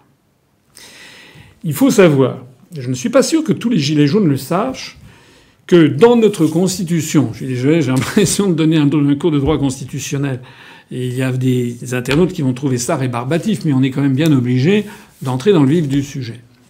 Il y a dans la Constitution un article qui est l'article 11 qui fixe les modalités du référendum. Et il y a une dizaine d'années, il a été ajouté justement déjà un référendum d'initiative populaire. Sauf que le référendum qui a été ajouté dans la Constitution il y a une dizaine d'années doit réunir des conditions tellement complexes que c'est très très très difficile à mettre en œuvre. En pratique, il faut qu'il y ait 10% des électeurs inscrits qui le demandent. Or, comme il y a en gros 46 millions d'électeurs inscrits, ça veut donc dire qu'il faut qu'il y ait 4 600 000 Français et Françaises qui demandent le référendum. Alors vous imaginez quand même, c'est quand même pas facile d'avoir 4 600 000 personnes. C'est tout à fait excessif. À titre d'information, moi, dans le référendum d'initiative populaire que j'avais présenté euh, dans mon programme l'année dernière, il n'y en avait pas beaucoup d'autres candidats, d'ailleurs je crois, qui avaient proposé la même chose. Moi j'avais proposé 500 000 personnes. J'avais proposé 500 000 personnes, 500 000 électeurs inscrits, qui valideraient leur demande en allant signer dans une mairie. Ça n'est déjà pas si facile que ça. Hein. Faire se déplacer 500 000 personnes, aller en mairie pour remplir un formulaire pour dire qu'on valide, qu'on demande l'organisation d'un référendum, ça n'est pas si facile que ça. Mais je pense que c'est quand même pas inaccessible. Alors que 4 millions 600 000 personnes, c'est vraiment déraisonnable. C'est vraiment, c'est vraiment, ça, ça, marche pas. Et puis c'est pas tout, c'est que dans le référendum prévu euh, aujourd'hui, dans l'article 11 de notre constitution aujourd'hui, il faut qu'il y ait également 20% des députés ou des sénateurs qui approuvent ce projet. Ce qui signifie, en gros, 186 députés ou sénateurs. Un mélange des deux. Il faut qu'il y ait 20% de la représentation nationale à députés et sénateurs mélangés. Donc ça vient encore en plus. Pour l'instant, ce référendum n'a pas eu lieu. Donc actuellement, les procédés pour avoir un référendum, c'est soit l'initiative du président de la République, soit une initiative de la majorité de l'Assemblée nationale, aujourd'hui c'est en marche, donc on peut l'oublier, soit le référendum d'initiative populaire qui figure à l'article 11, mais dont les conditions sont quand même extrêmement compliquées à réunir. D'où l'idée qui a germé de lancer un référendum. Alors on change le nom, euh, citoyen ou populaire, peu importe. L'idée de voir un référendum qui soit plus facile d'accès. Je suis allé voir ce que proposait France Insoumise et qu'il y a des choses qui sont pas, pas bêtes d'ailleurs, qui sont pas mal. Hein. Moi, je fais pas d'opposition systématique. Quand France Insoumise fait des choses qui sont pas bien, je dis à mon avis, pourquoi c'est pas bien. Quand il y a des trucs qui se disent, qui, qui me paraissent plutôt bien, plutôt intelligents, je trouve que c'est pas mal. Alors, je ne sais pas si c'est France Insoumise qui a repris ça à Étienne Chouard ou autre, mais l'idée, par exemple, d'avoir différentes modalités de référendum abrogatoires pour abroger une loi, par exemple, ou révocatoire euh, pour révoquer une personne, etc., ou constituant pour euh, lancer une, assemblée constituante, tout ça, ce sont des éléments qui, euh, je ne trouve pas ça, pas ça absurde. Si j'ai bien vu, mais peut-être que je suis pas tout à fait au, dernier, euh, au dernier cri, mais il m'a semblé voir, quand je suis allé sur le site de, la France Insoumise, euh, qu'ils avaient mis en ligne une demande pour faire soulever des, des, idées, et qu'ils avaient mis que le référendum ce d'initiative citoyenne serait déclenché après un nombre défini de, Français. C'est-à-dire que pour l'instant, dans leur projet, ils ne se mouillent pas. J'ai quand même vu, me semble-t-il, mais je parle peut-être que j'ai regardé un peu rapidement, mais il me semble que pour ce qui concerne le référendum constituant, ils ont avancé le, pourcentage de 5%. 5% des électeurs inscrits, c'est moins que 10%, mais ça, fait quand même beaucoup aussi. Hein, ça fait 2 300 000. Euh, voilà. Donc la première, des, la première chose à faire, c'est savoir effectivement euh, quelle modalité. La deuxième chose à faire ensuite, c'est est-ce que ça doit être validé, comme c'est actuellement le cas. Actuellement, ça doit être validé par des 186 députés ou sénateurs. Euh, je me rappelle par exemple qu'en Autriche, il y a eu il y a euh, trois ans, je crois, un référendum d'initiative citoyenne, parce que le système existe en Autriche, où il fallait réunir, je crois, quelque chose comme 200 000 ou 250 000 signatures, 200 000. Euh, et donc c'était pour sortir de l'Union européenne, pour que l'Autriche sorte de l'Union européenne. Et puis, en Autriche, le système est un système avec un filtre qui est le Parlement la Chambre, l'Assemblée, de Vienne en, Autriche. Et là, les députés ont pris connaissance du projet et ont dit non, non, ça ne nous intéresse pas, et donc il a été mis au panier. C'est-à-dire que voilà un scandale démocratique supplémentaire, ça, s'est passé en Autriche, c'est qu'il y avait un mouvement de citoyens qui voulaient sortir l'Autriche de l'Union européenne, et ça a été retoqué, bien qu'ils aient eu les, les 200 000 signatures fatidiques ou 250 000 ou 300 000, je ne me rappelle plus, mais je, crois que c'était 200 000. Bien qu'ils aient eu les signatures fatidiques, ça a été retoqué par les députés. Donc, tout ça pour dire quoi? Tout ça pour dire que le, projet actuellement mis en avant euh, avec les Gilets jaunes est un projet de longue haleine. C'est comme la procédure de destitution. Hein. Je n'ai pas dit que la procédure de destitution que dont je parlais tout à l'heure allait être une vallée de roses. Et la procédure de destitution, elle est quand même assez rapide, puisqu'il faut avoir 58 députés. Il y a eu 70 députés qui ont voté la motion de censure. Donc normalement, ça devrait être facile d'avoir 58 députés et 35 sénateurs pour lancer cette procédure de destitution qui aurait l'immense mérite que tous les Français seraient amenés à prendre connaissance, notamment de notre dossier, et que tous les médias nationaux et internationaux seraient amenés à parler de ça. Et notamment de la violation systématique de notre Constitution par une espèce de laisser-aller général. On ne respecte plus les textes de la Constitution. Pour ce qui concerne le référendum d'initiative citoyenne, comment faut-il faire? Les gens qui réclament ça dans la rue, en, demandant euh, comme slogan référendum d'initiative citoyenne. Je les comprends. Moi, je suis pour. Mais ce qu'il faut bien qu'ils comprennent, c'est que ils ne peuvent pas, ça ne peut pas se décider comme ça. Il faut une réforme de la Constitution. Ou alors, évidemment, je ne parle pas du cas où il y a une révolution, les, les, gilets jaunes investissent les palais nationaux, mettent en prison à la prison du, du Temple ou à la conciergerie, là où avait été emprisonné Louis XVI, et la famille euh, royale, euh, ils s'y mettent en prison le président de la République, à la conciergerie, etc. Bon, ça, ce scénario, je ne sais pas, tout peut arriver dans la vie, mais le scénario d'un processus révolutionnaire n'est quand même pas, a priori, encore le plus probable. Ce qui est le plus probable, en revanche, c'est que le gouvernement veuille lâcher du lest.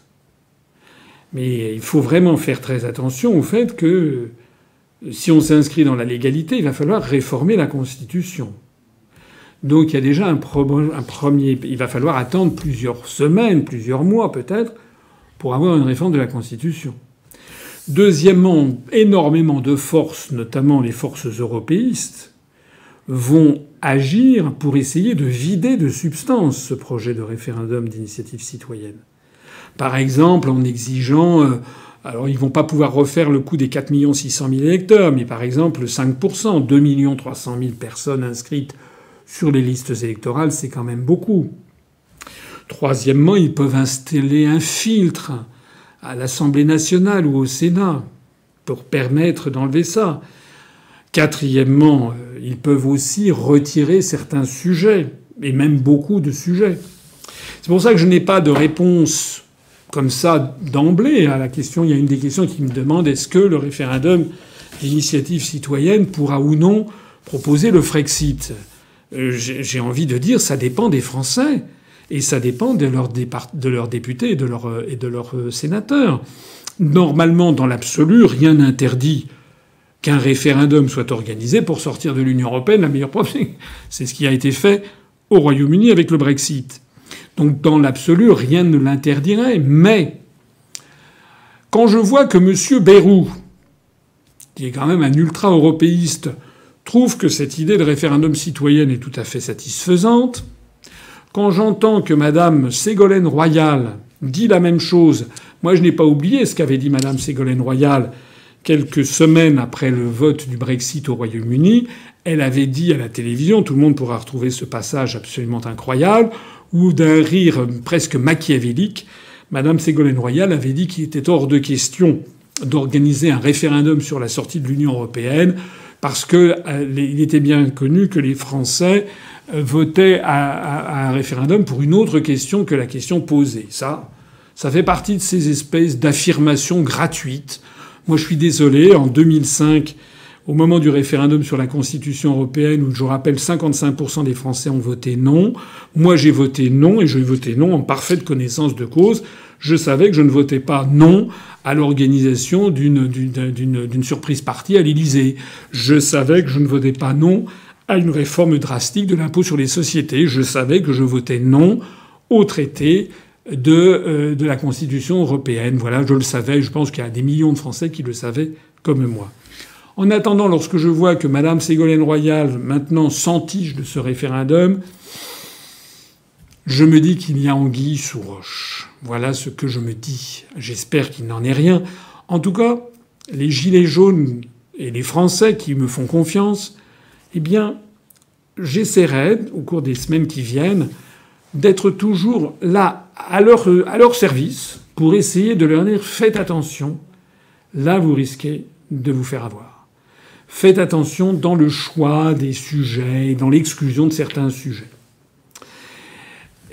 Et c'est-à-dire qu'il ne faut pas qu'il y ait de sélection? Pas non plus. C'est là où le sujet devient compliqué. Parce que moi, j'ai pris le parti de dire la vérité. Donc je vais vous dire la vérité. La vérité, c'est qu'on ne peut pas non plus autoriser un peuple à avoir, par exemple, un référendum révocatoire du président de la République tous les mois. ça serait l'enfer. Ça, ne marcherait pas. Il y aurait plus de, aurait aurait plus de vie politique possible. C'est évident. Euh, on ne peut pas non plus euh, demander, euh, c'est en tout cas très difficile de demander des choses qui seraient extrêmement, extrêmement démagogiques. Hein. par exemple, de supprimer tous les impôts et toutes les taxes. Bon, quoique, finalement, on pourrait le demander parce que je pense, moi, je suis quand même de ceux qui font confiance au peuple. Et je pense que finalement, il y aurait une majorité de Français qui diraient non, ça peut pas marcher si on si on n'a plus de taxes. Voilà. C'est la raison pour laquelle, pour ce qui me concerne, moi je parle de ce que je connais, c'est-à-dire le programme que j'avais présenté aux Français l'année dernière, j'avais proposé que le référendum d'initiative populaire puisse aborder tous les sujets, sans exclusive, aussi bien révocation d'un président, euh, d'un ministre, d'une loi, etc. Mais j'avais précisé que je pensais qu'il fallait que ce soit validé par le Conseil constitutionnel. Et pourquoi cela? Parce que, imaginons un, référendum euh, qui euh, veuille, comment dire, qui dise voilà, il faut abolir la, République. Je rappelle que dans la Constitution, il y a un article, dont je ne me rappelle plus le, numéro, qui dit que la forme républicaine du gouvernement ne peut pas faire l'objet d'un référendum. C'est peut-être d'ailleurs dans l'article 11. Bon. Donc, euh, moi je pense que dans ce genre de situation, il faudrait qu'il y ait un référendum pour modifier la Constitution. Et une fois que la Constitution est modifiée, à ce moment-là, on vote, par exemple, pour l'instauration d'une monarchie. Donc moi, je suis toujours en faveur du fait que c'est le peuple au, dernier, recours qui doit avoir le dernier mot. Mais je pense qu'il y a des sujets qui font l'objet d'un très gros consensus dans la société française, qui sont en quelque sorte garantis par la Constitution. Et je pense que de ce point de vue-là, le fait d'avoir un filtre par le Conseil constitutionnel pourrait se, justifier. Mais c'est tout. Alors certains me diront, oui, mais alors on fait comment pour sortir de l'Union européenne, puisqu'il y a un article, je crois que c'est le 88 alinéa 2, qui pose que la France fait partie de la construction européenne. Ben, rappelez-vous, je vous renvoie à ma conférence qui a maintenant 3 ou 4 ans, qui s'appelle Le jour d'après, où j'avais dit qu'il faudrait lancer dès mon élection à l'Élysée, il faudrait lancer dès mon élection une réforme de la Constitution pour abolir cet article 88 alinéa 2 euh, qui, euh, si on veut respecter les règles constitutionnelles, empêcherait la France de sortir de l'Union européenne. Mais j'avais bien précisé que dans la mesure où ça se situerait dans la foulée de mon hypothétique élection, euh, il ne faisait pas de doute, à peu près aucun doute, que la majorité des Français se prononcerait pour la suppression de cet article dans la Constitution. Voilà, j'espère être assez clair. Je répète, un, je suis pour le principe de référendum d'initiative populaire, d'initiative citoyenne, ou comme on veut. Deux, je trouve qu'il ne doit pas y avoir de sujet tabou, que tous les sujets doivent pouvoir être abordés. Trois, je pense que c'est quand même il faut quand même qu'il y ait quelques petits garde-fous. Par exemple, moi je reconnais qu'il faudrait qu'il y ait, par exemple, on ne puisse pas révoquer, par exemple, un président de la République et pas un référendum révocatoire plus d'une fois par mandat. Un mandat de cinq ans, par exemple, que ça soit au bout de deux ans et demi. Je crois que d'ailleurs c'était ce qui existait au Venezuela. Je pense parce que sinon on risquerait vraiment d'avoir en permanence une situation politique beaucoup trop instable. Euh, je pense qu'il faut aussi laisser le temps aux titulaires de la fonction bah, de s'acclimater à la fonction et de prendre et d'avoir des premiers résultats. Je pense que l'on pourrait aussi envisager d'abroger une loi ou de forcer le gouvernement à procéder à un référendum. Hein, par exemple, euh, voilà, je trouve que je l'ai mentionné moi-même, le pacte de Marrakech devrait faire l'objet d'un grand débat à l'Assemblée nationale et devrait faire l'objet d'une ratification par le peuple, par un référendum. Voilà ce que je pense. Je suis pour le principe. Je dirais aux Gilets jaunes et aux Français de façon générale de se méfier beaucoup des applications parce que de toute façon, ça sera long à obtenir, puisqu'il faut une réforme de la Constitution. Et deuxièmement, parce que toutes les forces vont être là. J'ai entendu aussi M. Moscovici, le commissaire européen, de nationalité française qui est venu pointer le nez pour dire là là fallait pas toucher. Par exemple, il ne voudrait surtout pas, bien entendu, qu'il y ait un référendum euh, sur la sortie de l'euro, un référendum sur les critères de Maastricht, un référendum contre le, rapport des grandes orientations des politiques économiques. Évidemment, là, c'est toute la dictature européiste qui tremble sur ses bases. Donc je pense que le projet de RIC, eh bien, il sera, s'il devait avancer, et mon avis, tout sera fait pour empêcher les Français de pouvoir se prononcer sur tout ce qui concerne les questions européennes. Il y aura des artifices qui seront trouvés. À nous, à vous à nous, à tous ensemble, d'être très attentifs et de ne pas marcher dans cette combine. Si on ne marche pas dans cette combine, alors là, effectivement, ça sera bien.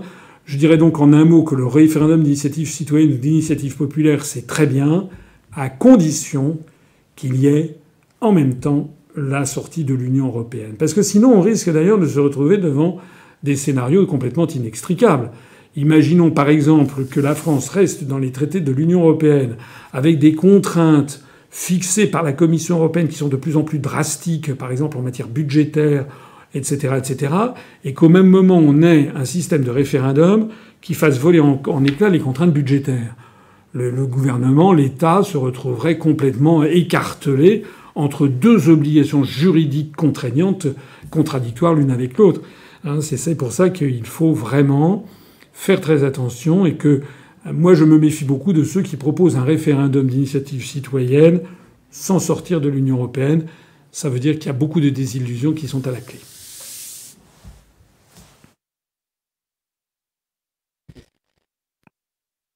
Bien, passons maintenant à la prochaine question. Je vous rappelle aussi que vous, pouvez vous abonner à notre chaîne YouTube, ce qui vous permettra d'être notifié à chaque nouvelle vidéo et à chaque nouveau direct. Passons maintenant donc à, une double question sur le pacte de Marrakech. Bonsoir François Asselineau. Est-il possible d'annuler le pacte de Marrakech et si oui, par quels moyens ou quelles conditions? Merci. Monsieur Asselineau, j'ai lu le pacte mondial pour les migrations sûres, ordonnées et régulières. Selon votre analyse, le terme régulière impliquerait que les migrations devraient être constantes dans le temps. Il me semble qu'il est plutôt question de faire la distinction entre migrants réguliers et migrants irréguliers. Qu'en pensez-vous? Alors sur le deuxième terme, non, non, je, le mot migration surordonnée et régulière, je ne pense pas que ce soit la bonne acception. En tout cas, si j'ai bien, euh, si j'ai bien vu, j'ai bien lu les, réponses, euh, parce que des, dirigeants des pays qui ont refusé, euh, ça ne fait pas de doute que ça n'est pas la bonne lecture que cet internaute fait. Je rappelle à ceux qui ne le sauraient pas très bien que ce pacte, des pacte mondial des migrations surordonnées et régulières, est censé euh, être non contraignant. C'est ce que le gouvernement et tous les médias à satiété ont répété, répété. Mais non, mais c'est pas contraignant, c'est pas contraignant. Premièrement, c'est un peu bizarre comme seul argument de vente, si j'ose dire, de dire on signe un truc, mais vous en faites pas, ça sert à rien. Si ça n'est pas contraignant, si ça sert à rien, pourquoi le signer? Pourquoi est-ce qu'il existe? C'est quand même une la palissade que je dis. Donc ça n'est pas vrai. Bien sûr que formellement, juridiquement, ça n'est pas contraignant à l'instant T, mais c'est exactement comme les décisions de la Commission européenne. On nous dit mais non, ce sont les États qui décident, la Commission, ce ne sont que des petits fonctionnaires qui présentent des projets aux chefs d'État et de gouvernement. Du point de vue strictement juridique, ça n'est pas faux, mais la pratique bureaucratique, administrative, la pratique fonctionnaliste de ce système, c'est ce que l'on appelle la pression des pairs, c'est-à-dire que si vous êtes un des 28 chefs d'État et de gouvernement, vous ne pouvez pas, quand il y a un sommet, si on vous présente 40 sujets, dire non à tous les sujets, parce que sinon vous allez être dans une situation de blocage complet, vous aurez une pression considérable. Ça veut donc dire qu'il y a cette pression pour aller de l'avant. Ce système est très très au point aux Nations Unies. La Déclaration universelle des droits de l'homme de 1948 à l'origine était une déclaration non contraignante, et puis petit à petit, avec le temps, elle s'est transformée par des, amodiations, des, des amendements, elle s'est transformée en un processus contraignant, d'autant plus d'ailleurs qu'elle s'inscrit dans le cadre onusien et que vous avez des juges, des juges par exemple à la Cour internationale de justice, ou des juges dans des domaines nationaux qui peuvent s'inspirer en termes de jurisprudence des espèces de valeurs générales imposées par ces déclarations. Alors, euh, je signale également donc que lorsque ce pacte a été euh, approuvé euh, à Marrakech, il y a dix États qui ont refusé de l'approuver. Et après avoir été approuvé à Marrakech, la France l'a fait approuver par Jean-Baptiste Lemoyne, secrétaire d'État aux Affaires étrangères. quelques jours après, c'était le 19 novembre, ce pacte a été endossé par l'Assemblée générale de l'Organisation des Nations unies, parmi lesquelles la France a approuvé. Alors, aux Nations Unies, il n'y a que cinq États qui l'ont refusé. Les États-Unis, qui ont voté contre, hein, plus exactement, les États-Unis, la Pologne, euh, la Hongrie, euh, Israël, et le dernier État, j'ai un petit, doute sur le, dernier État, je ne me rappelle plus très bien. C'est peut-être un, pays de, l'Est, la République tchèque, je crois. Cinq États qui ont, voté contre. Et il y en a une, dizaine d'autres qui euh, se sont abstenus volontairement. Ils n'ont pas voté contre parce qu'ils savaient que le, pacte serait voté par une majorité. Ils ne voulaient pas apparaître comme étant dans une minorité, mais ils se sont abstenus. Ça veut dire que ça ne s'appliquera pas chez eux. Et donc il y a notamment dedans, il y a l'Algérie, l'Italie, euh, la Suisse, euh, la, Lettonie, je crois, euh, le Chili, la Libye. Voilà, je dois en oublier, en oublier quelques-uns. Alors quand on va écouter ce que disent les, l'Australie aussi, je ne sais pas si je l'ai dit, euh, voilà. Quand on écoute ce que disent les, les responsables, les dirigeants de, de, de, des pays qui soit ont voté contre à New York, soit se sont abstenus, ben je renvoie cet internaute. On va d'ailleurs publier dans les tout prochaines heures, dans d'ici d'ici 48 heures, on va, on va publier un, un, document qui a été élaboré par un de nos adhérents qui est diplomate au Quai d'Orsay et par moi-même on va publier euh, un, document qui fait le point très précisément sur cette euh, question. Ben, vous verrez que le Premier ministre australien, le Premier ministre israélien, euh, les autorités chiliennes, les autorités américaines, etc., ne se font aucune illusion. L'adjectif régulier ne s'applique pas à une régularité du point de vue juridique, mais s'applique d'une façon à la régularité du point de vue de la, de la cadence. Euh, il est intéressant de regarder ce pacte parce que quand on le regarde dans le détail, on s'aperçoit qu'il y a 23 objectifs dedans qui sont quand même extrêmement détaillés, précis et qui euh, d'ailleurs ont des conséquences en matière financière pour les États qui s'engagent petit à petit à les poursuivre, qui sont tout à fait, euh, tout à fait, tout à fait importantes. Alors il y a une question qui m'a été posée aussi, c'est de savoir est-ce que l'on peut en sortir. Oui, on peut en sortir. Eh bien, tout simplement. Euh, là, il ne s'agit pas, comme le traité n'a pas été ratifié au sens stricto sensu, normalement, pour un traité, il y a une, clause de dénonciation. Euh, par exemple, l'article 50 pour le traité de l'Union européenne, ou bien l'article 13 ou 16 pour le 13, je crois, pour le traité de l'Atlantique Nord, le traité de l'OTAN du 4 avril 1949. Euh, là, il y a des clauses, il y a des articles qui font, qui précisent comment on en sort. Dans ce pacte que j'ai lu, je n'ai pas vu qu'il y avait une clause de dénonciation. Donc, dans le premier cas, quand il y a euh, un vrai traité, euh, il y a le processus avec ratification, et puis euh, on, dépose l'instrument de ratification, c'est-à-dire les textes signés par l'État. en général, c'est au secrétariat général de l'ONU à New York. Et quand on s'en va, eh bien, on dépose un autre instrument qui est la, mise en œuvre de, la clause de sortie. Là, il n'y a pas de clause de sortie euh, officielle, donc c'est une simple dénonciation. Un État dit ben voilà, j'ai décidé de me retirer de ce pacte. C'est exactement ce qu'avait annoncé un certain nombre d'États avant la signature, mais c'est ce qu'a également annoncé. Il y a un cas très qui confirme ce que je viens de dire, c'est le Brésil, puisque le gouvernement brésilien actuel, qui est en fin de mandat, a décidé d'approuver le, le, pacte à Marrakech et de le signer, de voter pour, plus exactement, à New York le 19 décembre. Mais le nouveau président de la République du Brésil, M. Bolsonaro, a fait savoir par son ministre des Affaires étrangères que dès qu'il entrera en fonction, c'est-à-dire dans quelques jours, en janvier 2019, eh bien l'un des premiers actes juridiques de son gouvernement, ça sera de faire sortir le Brésil du pacte des migrations. Donc on peut en effet en sortir.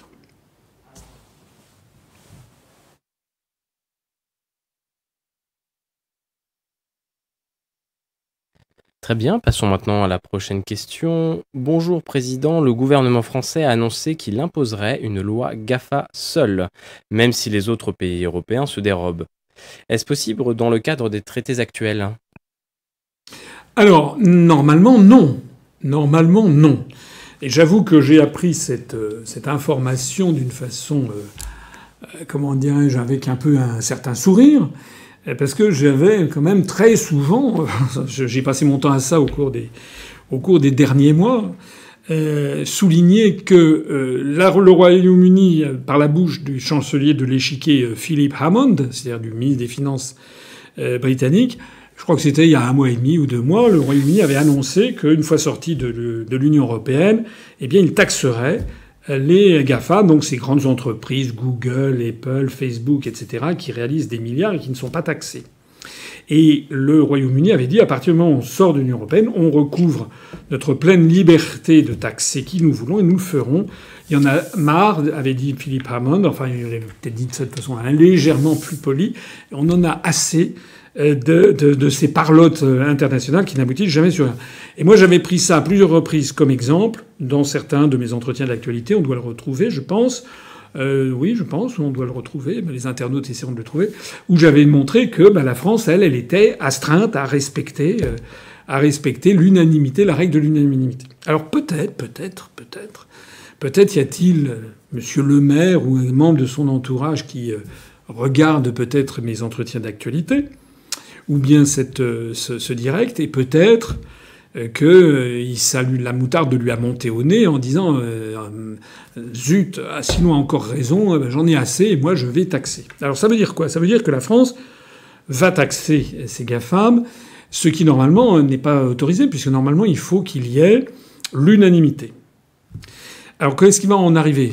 Est-ce que je pense que le pari que fait M. le maire, c'est de forcer la main aux autres États qui ne veulent pas taxer les GAFAM, au premier rang desquels il y a l'Allemagne. C'est l'Allemagne qui traîne les pieds. Donc je suppose que c'est une espèce de partie de bras de fer. Alors je vois d'ici certains qui vont me dire, bah, vous voyez bien, monsieur Asselineau, qu'on peut rester dans l'Union européenne et n'en faire qu'à sa tête. Alors je dirais non, parce que c'est un exemple. Un exemple.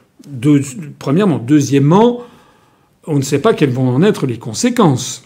Il est tout à fait possible que la Commission européenne euh, donne l'injonction à la France de renoncer à ces, à ces taxations. Auquel cas, Monsieur le maire apparaîtrait comme ça, tel singe en bouche d'or, en disant Vous voyez, mes, mes chers compatriotes, j'ai fait ce que j'ai pu, mais je n'ai pas pu arriver à, à, faire euh, fléchir la Commission européenne. Vous avez vu que là, il y a un commissaire européen allemand chargé du budget, M. Guter Oettinger, euh, qui a dit, qui a dit, c'était hier, qu'il envisageait de lancer une procédure d'infraction contre la France à cause des libéralités faites par M. Macron, puisque le plan Macron du 10 décembre, qui est quand même extrêmement, extrêmement minable en définitive, va quand même euh, coûter une dizaine de milliards d'euros, si j'ai bien compris, au budget de l'État, surtout qu'il n'y a pas de compensation par une taxation des plus riches.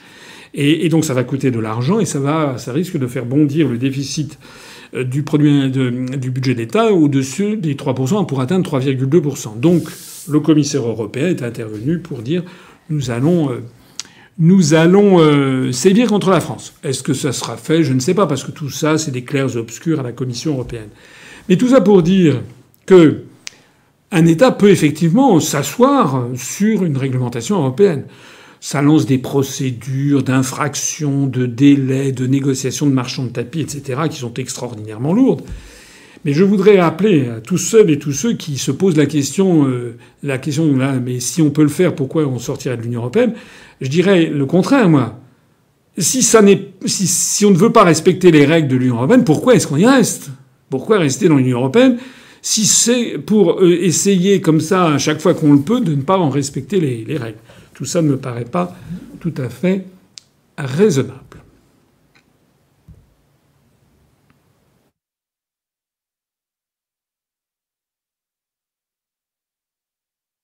Passons maintenant à la question suivante. Bonsoir Monsieur Asselineau. L'Espagne a augmenté considérablement le salaire pour... Le SMIC a été augmenté de 17%. Pouvez-vous nous expliquer comment les Espagnols ont pu faire alors qu'ils ont l'euro et sont au sein de l'Union européenne? Quelles seront les conséquences pour ce pays, pour leur compétitivité? Merci de m'expliquer car je dois avouer que je vois là une contradiction avec tout votre discours et toute votre construction de pensée à laquelle j'adhère. Non, non, il n'y a pas de contradiction dans ma pensée. Il n'y a pas de contradiction dans ma pensée, mais la, la, réponse que je vais faire à cet internaute tout à fait sympathique, mais qui a raison. Euh, moi, je vois quand même que les gens s'intéressent aux choses. Hein. Euh, il a raison de le, de le, souligner. Il y a des informations comme ça qui peuvent un peu euh, poser poser question en disant mais tiens pourquoi c'est possible en Espagne et pourquoi ça n'est pas possible en, en, France? Alors en Espagne en effet on a appris que le SMIC l'équivalent du SMIC, allait être augmenté de 22%. Il va passer, je crois, de 850 euros à 1050 euros. Donc euh, pourquoi est-ce que c'est possible en Espagne et pas en France? La réponse est presque dans la question. C'est que, premièrement, en Espagne, on passe de 850 euros brut à 1050 euros brut. Alors qu'en France, le SMIC doit être, comme ça de mémoire, aux alentours de 1495 euros euh, brut. C'est-à-dire que le SMIC en Espagne est très très très très très bas. Il n'est pas aussi haut qu'en France. Et donc, le fait que le SMIC, euh, il y a beaucoup de gens qui sont quand même payés un peu au-dessus du SMIC en Espagne, le fait d'augmenter le SMIC c'est plutôt un rattrapage par rapport aux réalités constatées. Puis ça, c'est la première question, la première réponse. La deuxième réponse, c'est que c'est simple. C'est que le rapport des grandes orientations des politiques économiques qui s'applique à l'Espagne n'est pas le même que le rapport des grandes orientations de politique économique qui s'applique à la France. J'ai expliqué longuement l'année dernière, mais j'y reviens, ça permet de bien clarifier hein, ces sujets. Moi, je suis comme cet internaute, j'aime bien que les choses soient claires. Ça permet de bien clarifier la situation. J'ai toujours dit que le rapport des grandes orientations de politiques économiques de la Commission européenne n'est pas, il est pris pays par pays chaque année. C'est pas, pas un, par-dessus pour tout le monde de la même taille. Chaque pays a son pactage. Et donc le, pactage, alors il y a beaucoup de points communs qui se retrouvent entre les États, mais pas toujours. Et donc par exemple, en effet, ce qui est demandé à la France, c'est de ne pas augmenter le SMIC parce que justement il est trop élevé par rapport aux autres, puisque le fantasme de la Commission européenne, c'est que tout le monde soit au même niveau. Donc c'est pour ça qu'ils autorisent l'Espagne à augmenter le SMIC et que la France, faut pas que ça monte. Voilà, c'est comme ça parce qu'en fait, on a la même monnaie, le même marché, on a vocation, au bout du compte, à détruire tous ces États, à avoir une espèce d'État fédéral. Et donc voilà l'idée qui est soutenue derrière ça. Hein donc il n'y a pas le même rapport des grandes orientations des politiques économiques. Mais ne croyez pas que les Espagnols soient spécialement bien choyés euh, par euh, la Commission européenne. Parce qu'il faut voir d'où ces pays viennent. Entre 2010 et 2017, comme vous m'aviez dit que cette question, enfin j'avais vu, parce que toutes ces questions sont arrivées depuis deux trois jours, j'ai regardé ce qui allait se passer. J'ai euh, regardé un petit peu plus près les rapports des grandes orientations des politiques économiques euh, attribués à l'Espagne. Plus exactement, j'ai demandé à Charles-Henri Gallois, notre responsable des questions économiques, qui est également d'ailleurs un spécialiste de l'Espagne, où il a ses habitudes, il parle très bien l'espagnol. Je lui demandais est-ce que, est-ce que vous pouvez regarder un petit peu de quoi il retourne? Et donc voilà ce qui s'est passé entre 2010 et 2017. Vous allez voir ce qu'a fait le rapport des grandes orientations des politiques économiques en Espagne. Tout d'abord, euh, la, TVA est passée de 16, la TVA de prix moyen euh, pour, les produits moyens, de 16 à 21% Une augmentation de 5 points de la TVA en l'espace de 8 ans, de 2010 à 2017.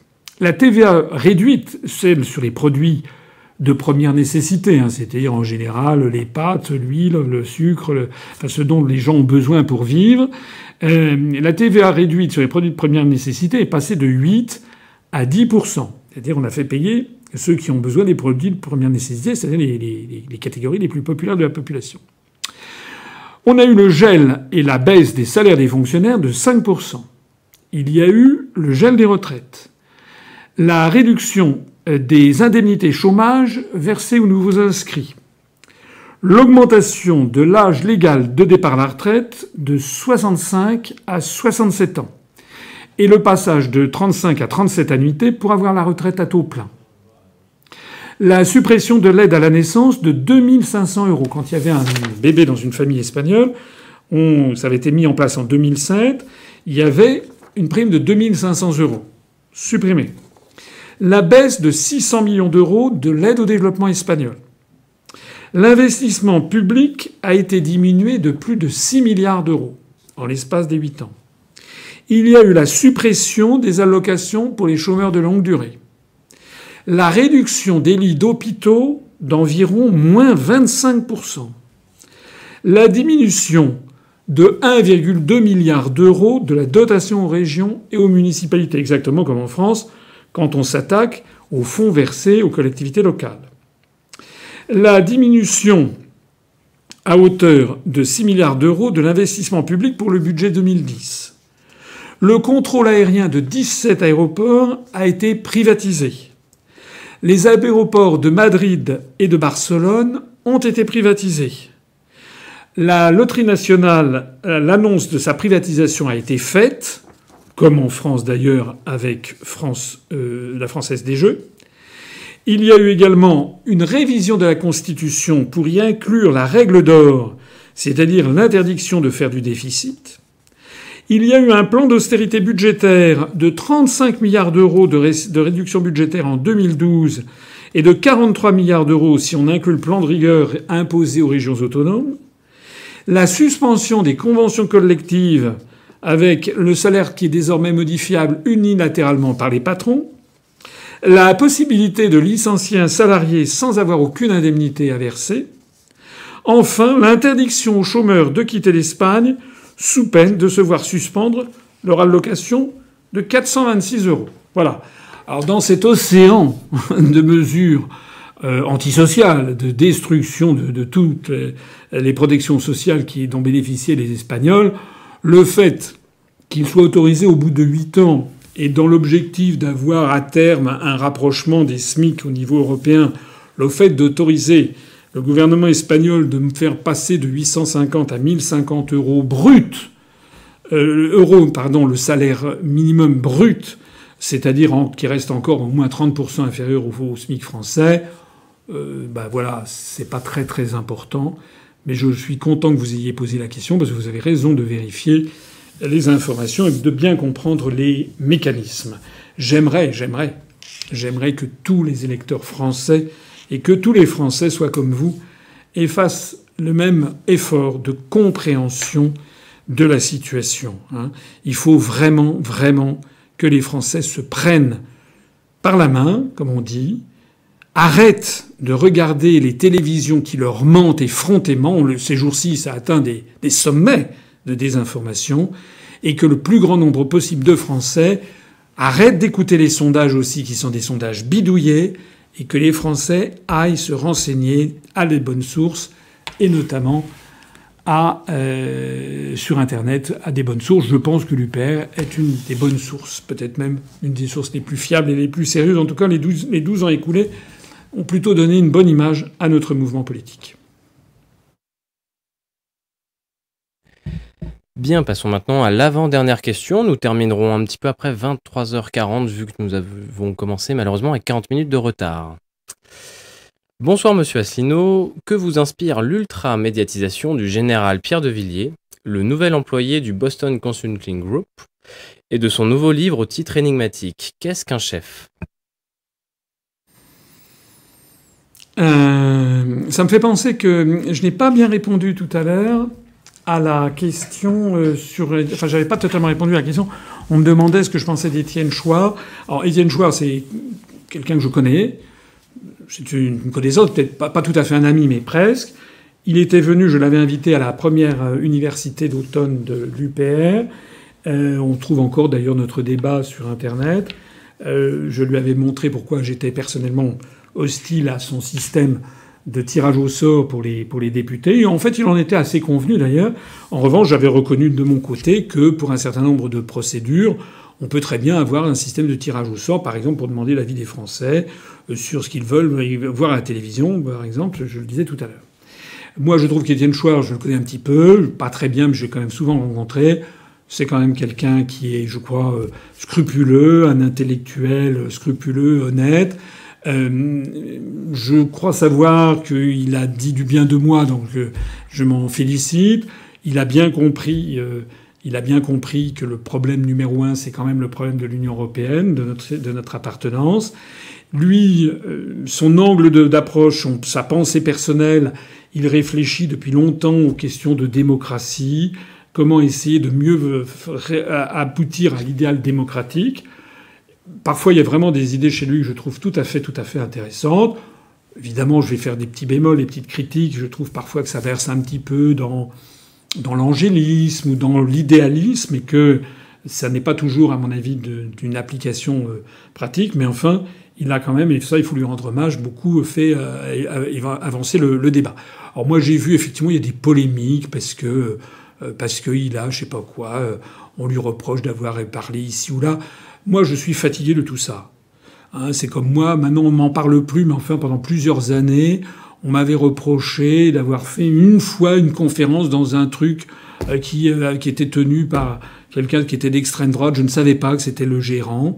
Euh, donc à partir de ce moment-là, les gens ils disaient voilà, on me l'a encore reproché l'année dernière pendant la présidentielle, vous êtes d'extrême droite parce que vous avez parlé le 28 février à 3h12 du matin chez quelqu'un d'extrême droite. Non, ça va.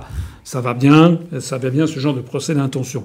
Parce que les mêmes, moi, je n'avais pas dit, j'ai parlé aussi devant des quantités de personnes, et je m'enflamme, parce que finalement, le rôle d'un responsable politique, ou d'un agitateur d'idées, d'un penseur politique euh, comme, comme Étienne, euh, comme Étienne Chouard, c'est justement de pouvoir aller s'exprimer un petit peu partout, de faire avancer son, son truc.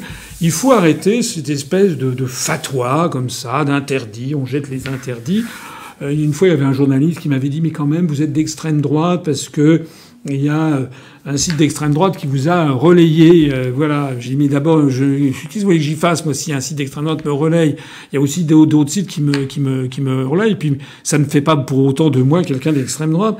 Oui, mais vous avez rencontré. Euh, je dis, mais vous vous me rencontrez. Alors si je suis d'extrême droite, vous aussi vous êtes d'extrême droite puisque vous me rencontrez au moment où nous parlons.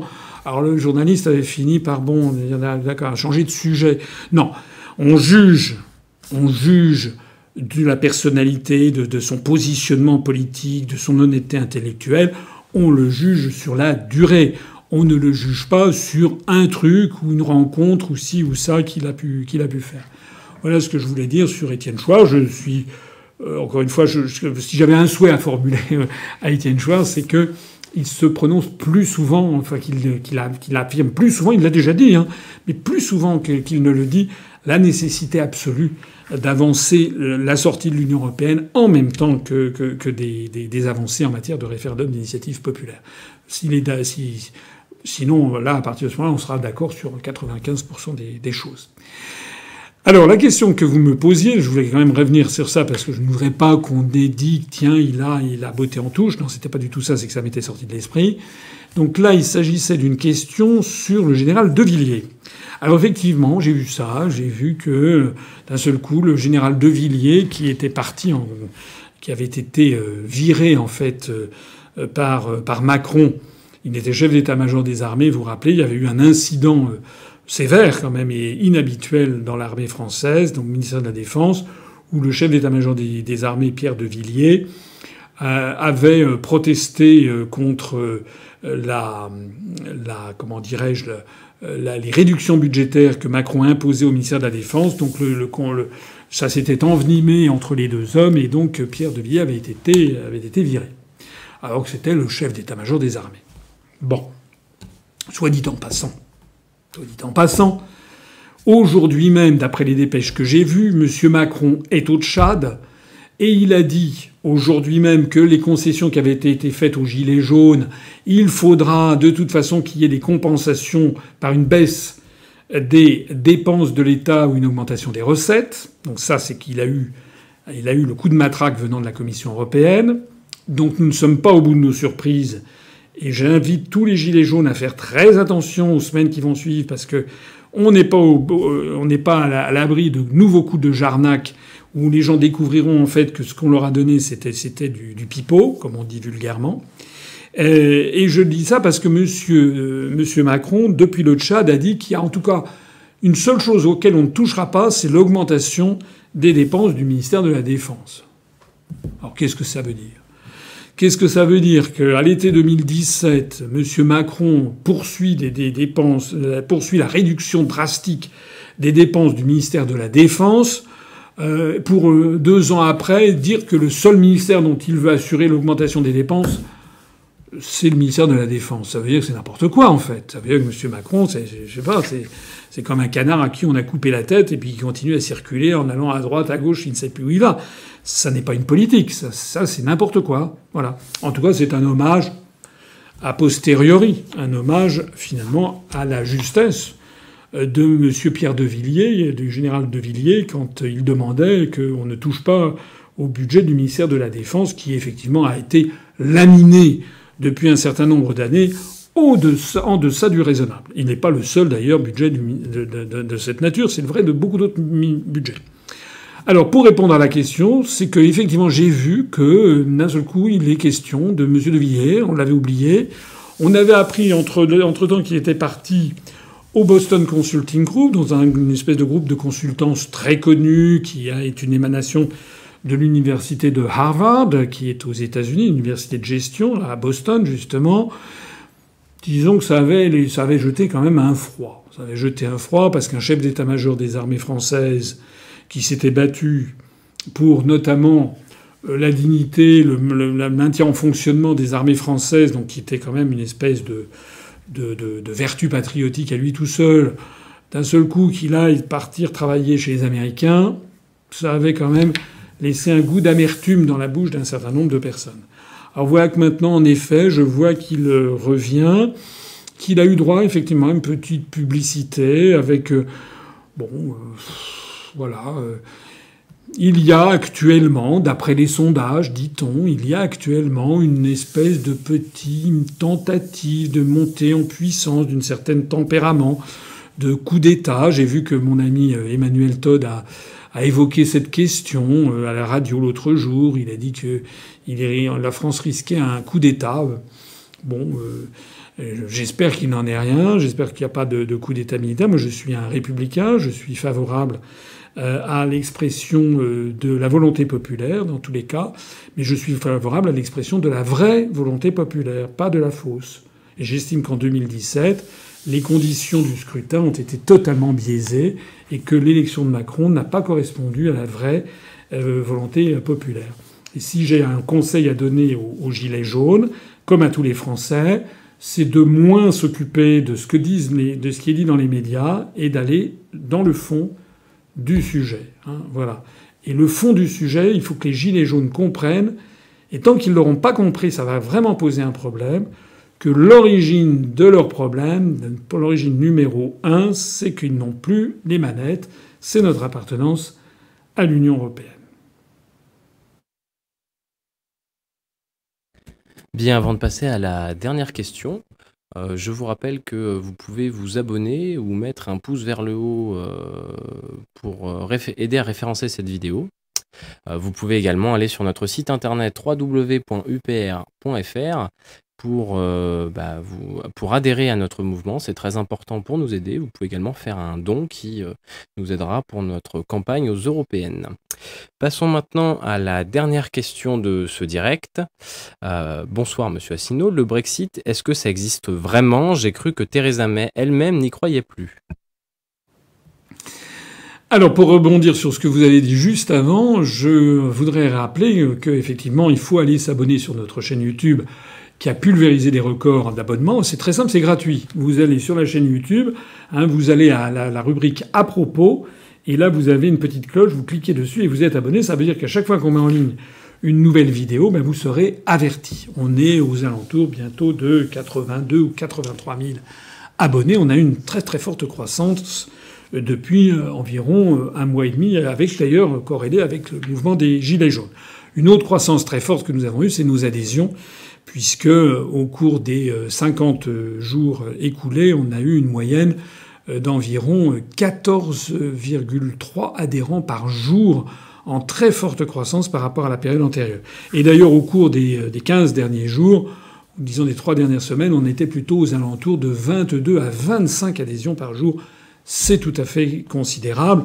Je vous remercie toutes celles et tous ceux qui ont adhéré de l'avoir fait et je vous demande à toutes celles et tous ceux qui sont là en ce moment derrière leur ordinateur et qui apprécient ce que nous faisons à l'UPR, pas seulement moi, mais tous ceux qui font marcher l'UPR, eh bien, je leur euh, demande euh, de réfléchir en conscience et d'adhérer.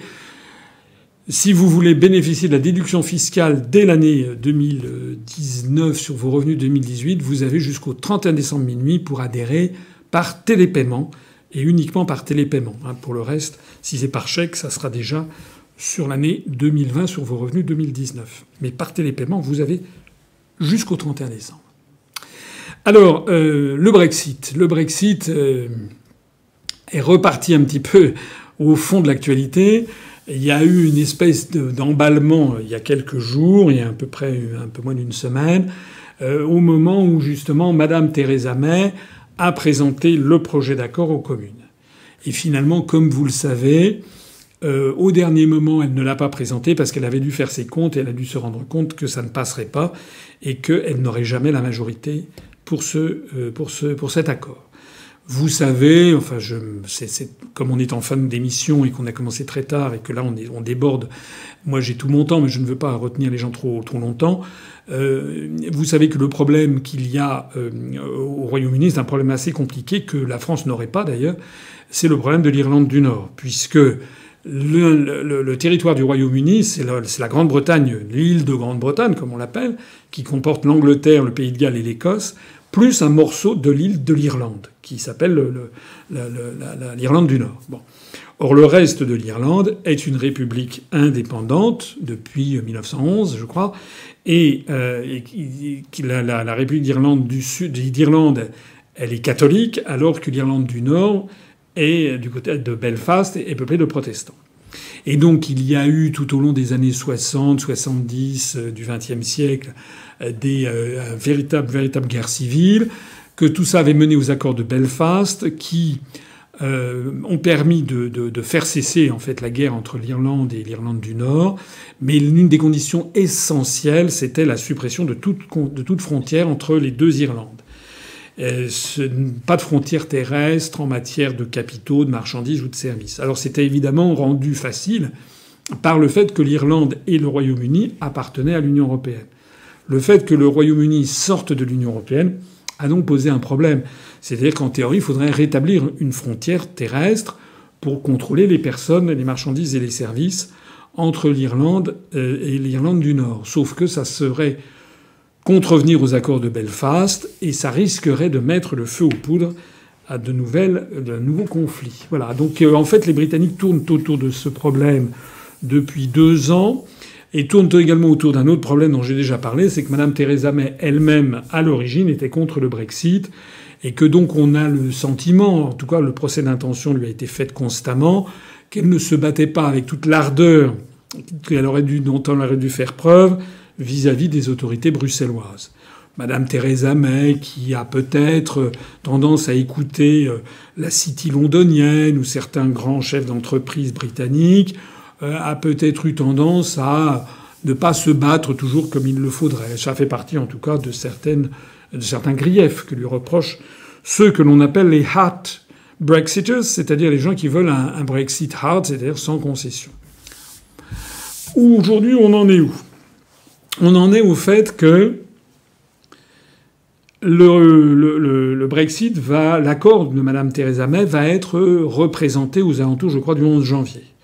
Entre-temps, Mme May a essayé d'obtenir des miettes de la part de Bruxelles, mais Bruxelles n'a l'air pas mécontente de ne pas faciliter la tâche à Theresa May, parce que ce que cherchent les européistes qui ont très très peur du Brexit, ils ont très très peur du Brexit, ils ont très peur que la sortie du Royaume-Uni de l'Union européenne deux ans après qu'on voit que le Royaume-Uni est beaucoup plus prospère qu'auparavant.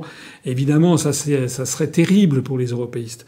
Donc ils veulent tout faire pour faire croire que c'est très très dur, que c'est la catastrophe, et ci et ça. Moi, j'ai rencontré dans la rue, euh, lorsque j'ai fait mes conférences, des gens qui honnêtement me disaient ah, j'aime bien ce que vous dites, mais quand même, le Brexit, ça se passe très très mal. Les Britanniques s'en veulent terriblement d'avoir voté. Mais j'ai dit, mais non, ça c'est ça, c'est ce que vous disent les grands médias refaisons un référendum et puis on, verra. C'est pas du tout certain. Et puis vous savez, il y a 4% de taux de chômage au Royaume-Uni quand en France on en a 10% pour les seuls chômeurs de catégorie A. Donc vous savez, ils n'ont pas spécialement envie d'être en France, hein, les Britanniques. Alors, qu'est-ce qui peut se passer maintenant? Première hypothèse, l'accord, qu'il soit ou non euh, amendé par d'ultimes concessions de dernière minute par euh, la, Commission européenne, est voté par la Chambre des communes le 11 janvier, je crois que c'est le 11 ou le 15, je crois que c'est le 11. Et à ce moment-là, ben, on a le Brexit mou, c'est-à-dire que euh, il y a, euh, il y aura, comment dirais-je, le, Royaume-Uni se trouvera par l'intermédiaire de l'Irlande du Nord, le Royaume-Uni se trouvera euh, dans l'union dans douanière européenne sans en avoir sans avoir la possibilité d'infléchir, si tant est qu'un pays peut infléchir la Commission européenne. Tout ça, c'est ce que disent les partisans qui disent voilà, le Royaume-Uni va être obligé d'appliquer les règles qu'il n'aura pas définies, mais en fait, les États ne participent quasiment pas à ça. En attendant, ça met en colère les Brexiters qui disent ben oui, mais alors on va rester dans l'union douanière. À quoi Madame Theresa May, si j'ai bien compris, dit mais non, non, non, c'est simplement une période de transition. À quoi les Brexiters disent oui, oui, mais il n'y a pas de date limite à la période de transition. Bon. Euh, en attendant, même si cet accord est, validé, même si le Royaume-Uni reste dans l'union douanière pendant une période de transition, il n'en demeure pas moins qu'il y aura quand même des changements au Royaume-Uni. Il ne faut pas faire comme si ça n'existait pas. Sortir de l'Union européenne par l'accord de Madame May, c'est un accord effectivement qui n'est pas extraordinaire du point de vue britannique, mais qui est largement dû à la problématique nord-irlandaise dont je parlais à l'instant. Mais sortir du, comme l'accord de Theresa May, c'est pas non plus de la gnognotte. Ça veut dire que désormais, il y aura plus de loi européenne qui s'imposera euh, au Royaume-Uni, sauf pour l'union douanière. Ça veut dire que les Britanniques récupèrent leur, souveraineté. Ils peuvent avoir la politique étrangère, la politique fiscale, la politique budgétaire, la politique agricole, la politique euh, euh, industrielle, euh, la politique culturelle de leur choix. Ça veut dire aussi qu'ils ne vont plus continuer à donner 10, 12 milliards d'euros par an à la Commission européenne. C'est quand même pas rien tout ça. Tout ça, c'est quand même pas rien. Ça, c'est la première possibilité. La deuxième possibilité, c'est que l'accord soit rejeté. Alors si l'accord est rejeté, il y a deux sous-possibilités. Enfin, il y, a une, première possibilité, c'est que Mme Theresa May euh, quitte de 10 Downing Street, et donc que ce soit un successeur qui arrive à sa place. S'il n'y a pas d'élection générale, qui ont eu lieu il n'y a pas très longtemps, ça devrait être un conservateur. Et, euh, un conservateur de quelle obédience? Alors certains disent ça pourrait être M. Reismo, qui est le, chef des hard Brexiters. D'autres disent que non, etc. Là, on est en pleine, conjecture. Mais en attendant, si les choses se passent comme ça, il y aura quand même une forte probabilité d'avoir un hard Brexit. C'est-à-dire que le Royaume-Uni euh, décide bien de, sortir comme ça sans accord. Alors on a beaucoup fait miroiter que ce serait l'apocalypse, une espèce de damnation divine, un truc absolument inimaginable. Gardons le calme des vieilles troupes. Euh, oui, il faudra réintroduire un contrôle des marchandises euh, à, l'entrée du tunnel sous la Manche. Euh, oui, il va falloir faire ça, mais il peut y avoir une désorganisation pendant, pendant quelques jours, pendant quelques semaines, je ne sais pas. Mais j'imagine que nécessité faisant loi, on trouvera quand même assez rapidement un modus vivendi. Euh, bon, c'est une possibilité, le hard Brexit, c'est-à-dire que vraiment le Royaume-Uni, vraiment coupe tous les ponts avec euh, avec l'Union européenne, et donc à ce moment-là qu'il applique la politique commerciale de son choix, les droits de douane de son choix, etc. Ce qui quand même posera un problème, qui est le problème de l'Irlande du Nord, puisque là ils seront bien obligés d'avoir une frontière. Il y a une autre possibilité, mais qui n'a pas l'air d'avoir la faveur des, gens, ça serait la possibilité dans l'article 50 qu'on peut prolonger le délai de deux ans. Donc que Madame Theresa May dise, ben voilà, j'ai pas eu d'accord, est-ce qu'on peut prolonger de six mois nos conversations? Juridiquement, ça n'est pas impossible. Encore faut-il que les États de l'Europe, euh, de l'Union européenne restants, soient d'accord, mais ça n'est pas impossible. Cela étant, ça serait peut-être reculer pour mieux sauter, je ne sais pas. Il y a encore une autre possibilité qui est que ce qu'a dit Mme Theresa May, ben, pas de Brexit du tout, il ne se passe rien. Et puis on reste comme ça. J'ai un peu du mal à le, croire parce que ça, ça, ruerait quand même dans les brancards. C'est-à-dire, je pense que les Britanniques seraient, euh, tous les 52% de Britanniques qui ont voté pour la sortie ne seraient pas contents. Euh, et puis alors il y a une ultime possibilité qui a été agitée beaucoup, euh, qui est entretenue par des cercles euro-atlantistes, comme on dit pudiquement, et qui est l'idée de faire un deuxième référendum. Monsieur euh, comment s'appelle-t-il Anthony Blair, le, le, prédécesseur de Madame, enfin l'un des prédécesseurs de Madame May, est un ardent partisan de cette théorie du deuxième référendum. J'ai vu la réponse de Mme May que j'ai trouvé quand même très bien. Elle a dit qu'il en était hors de question parce que ce serait introduire une césure définitive et irrémédiable au sein du peuple britannique. Parce que les Britanniques sont quand même un vrai peuple, très démocratique, qui a le sens de la démocratie et qui n'aime pas les référendums de façon générale. Il a très peu recours au référendum. Et lorsque le peuple britannique s'est prononcé une fois par le référendum, lui dire, comme on a dit aux Norvégiens, comme on a dit aux Danois, etc., ou aux Irlandais, lui dire attendez, vous avez mal voté, on va refaire un deuxième référendum cette fois-ci pour que vous votiez bien. Je pense que ça ne passerait pas. En tout cas, c'est l'avis de Mme Theresa May. Et il n'est pas du tout impossible, contrairement à ce que disent des sondages, il n'est pas impossible du tout que dans ces conditions, les Britanniques, leur honneur national ayant été piqué à vif à ce moment-là, votent pour un Brexit à 58% au lieu de 52%, rien que pour dire que c'est, a leur avis absolument abject de faire revoter un peuple sur le même texte pas simplement parce qu'on trouve qu'il a mal voté.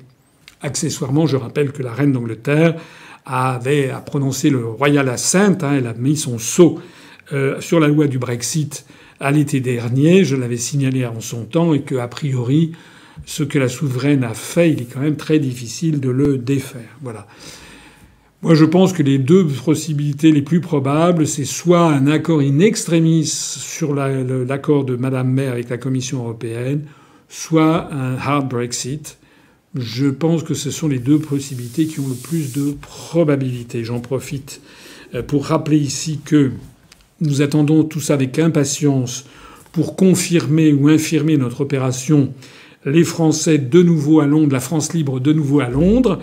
Euh, vous savez que j'ai annoncé cette opération. Elle, est actuellement préparée euh, à, Londres. Nous avons déjà pris des réservations dans une salle euh, qui va pouvoir accueillir du monde, qui est pas loin de la Chambre des communes.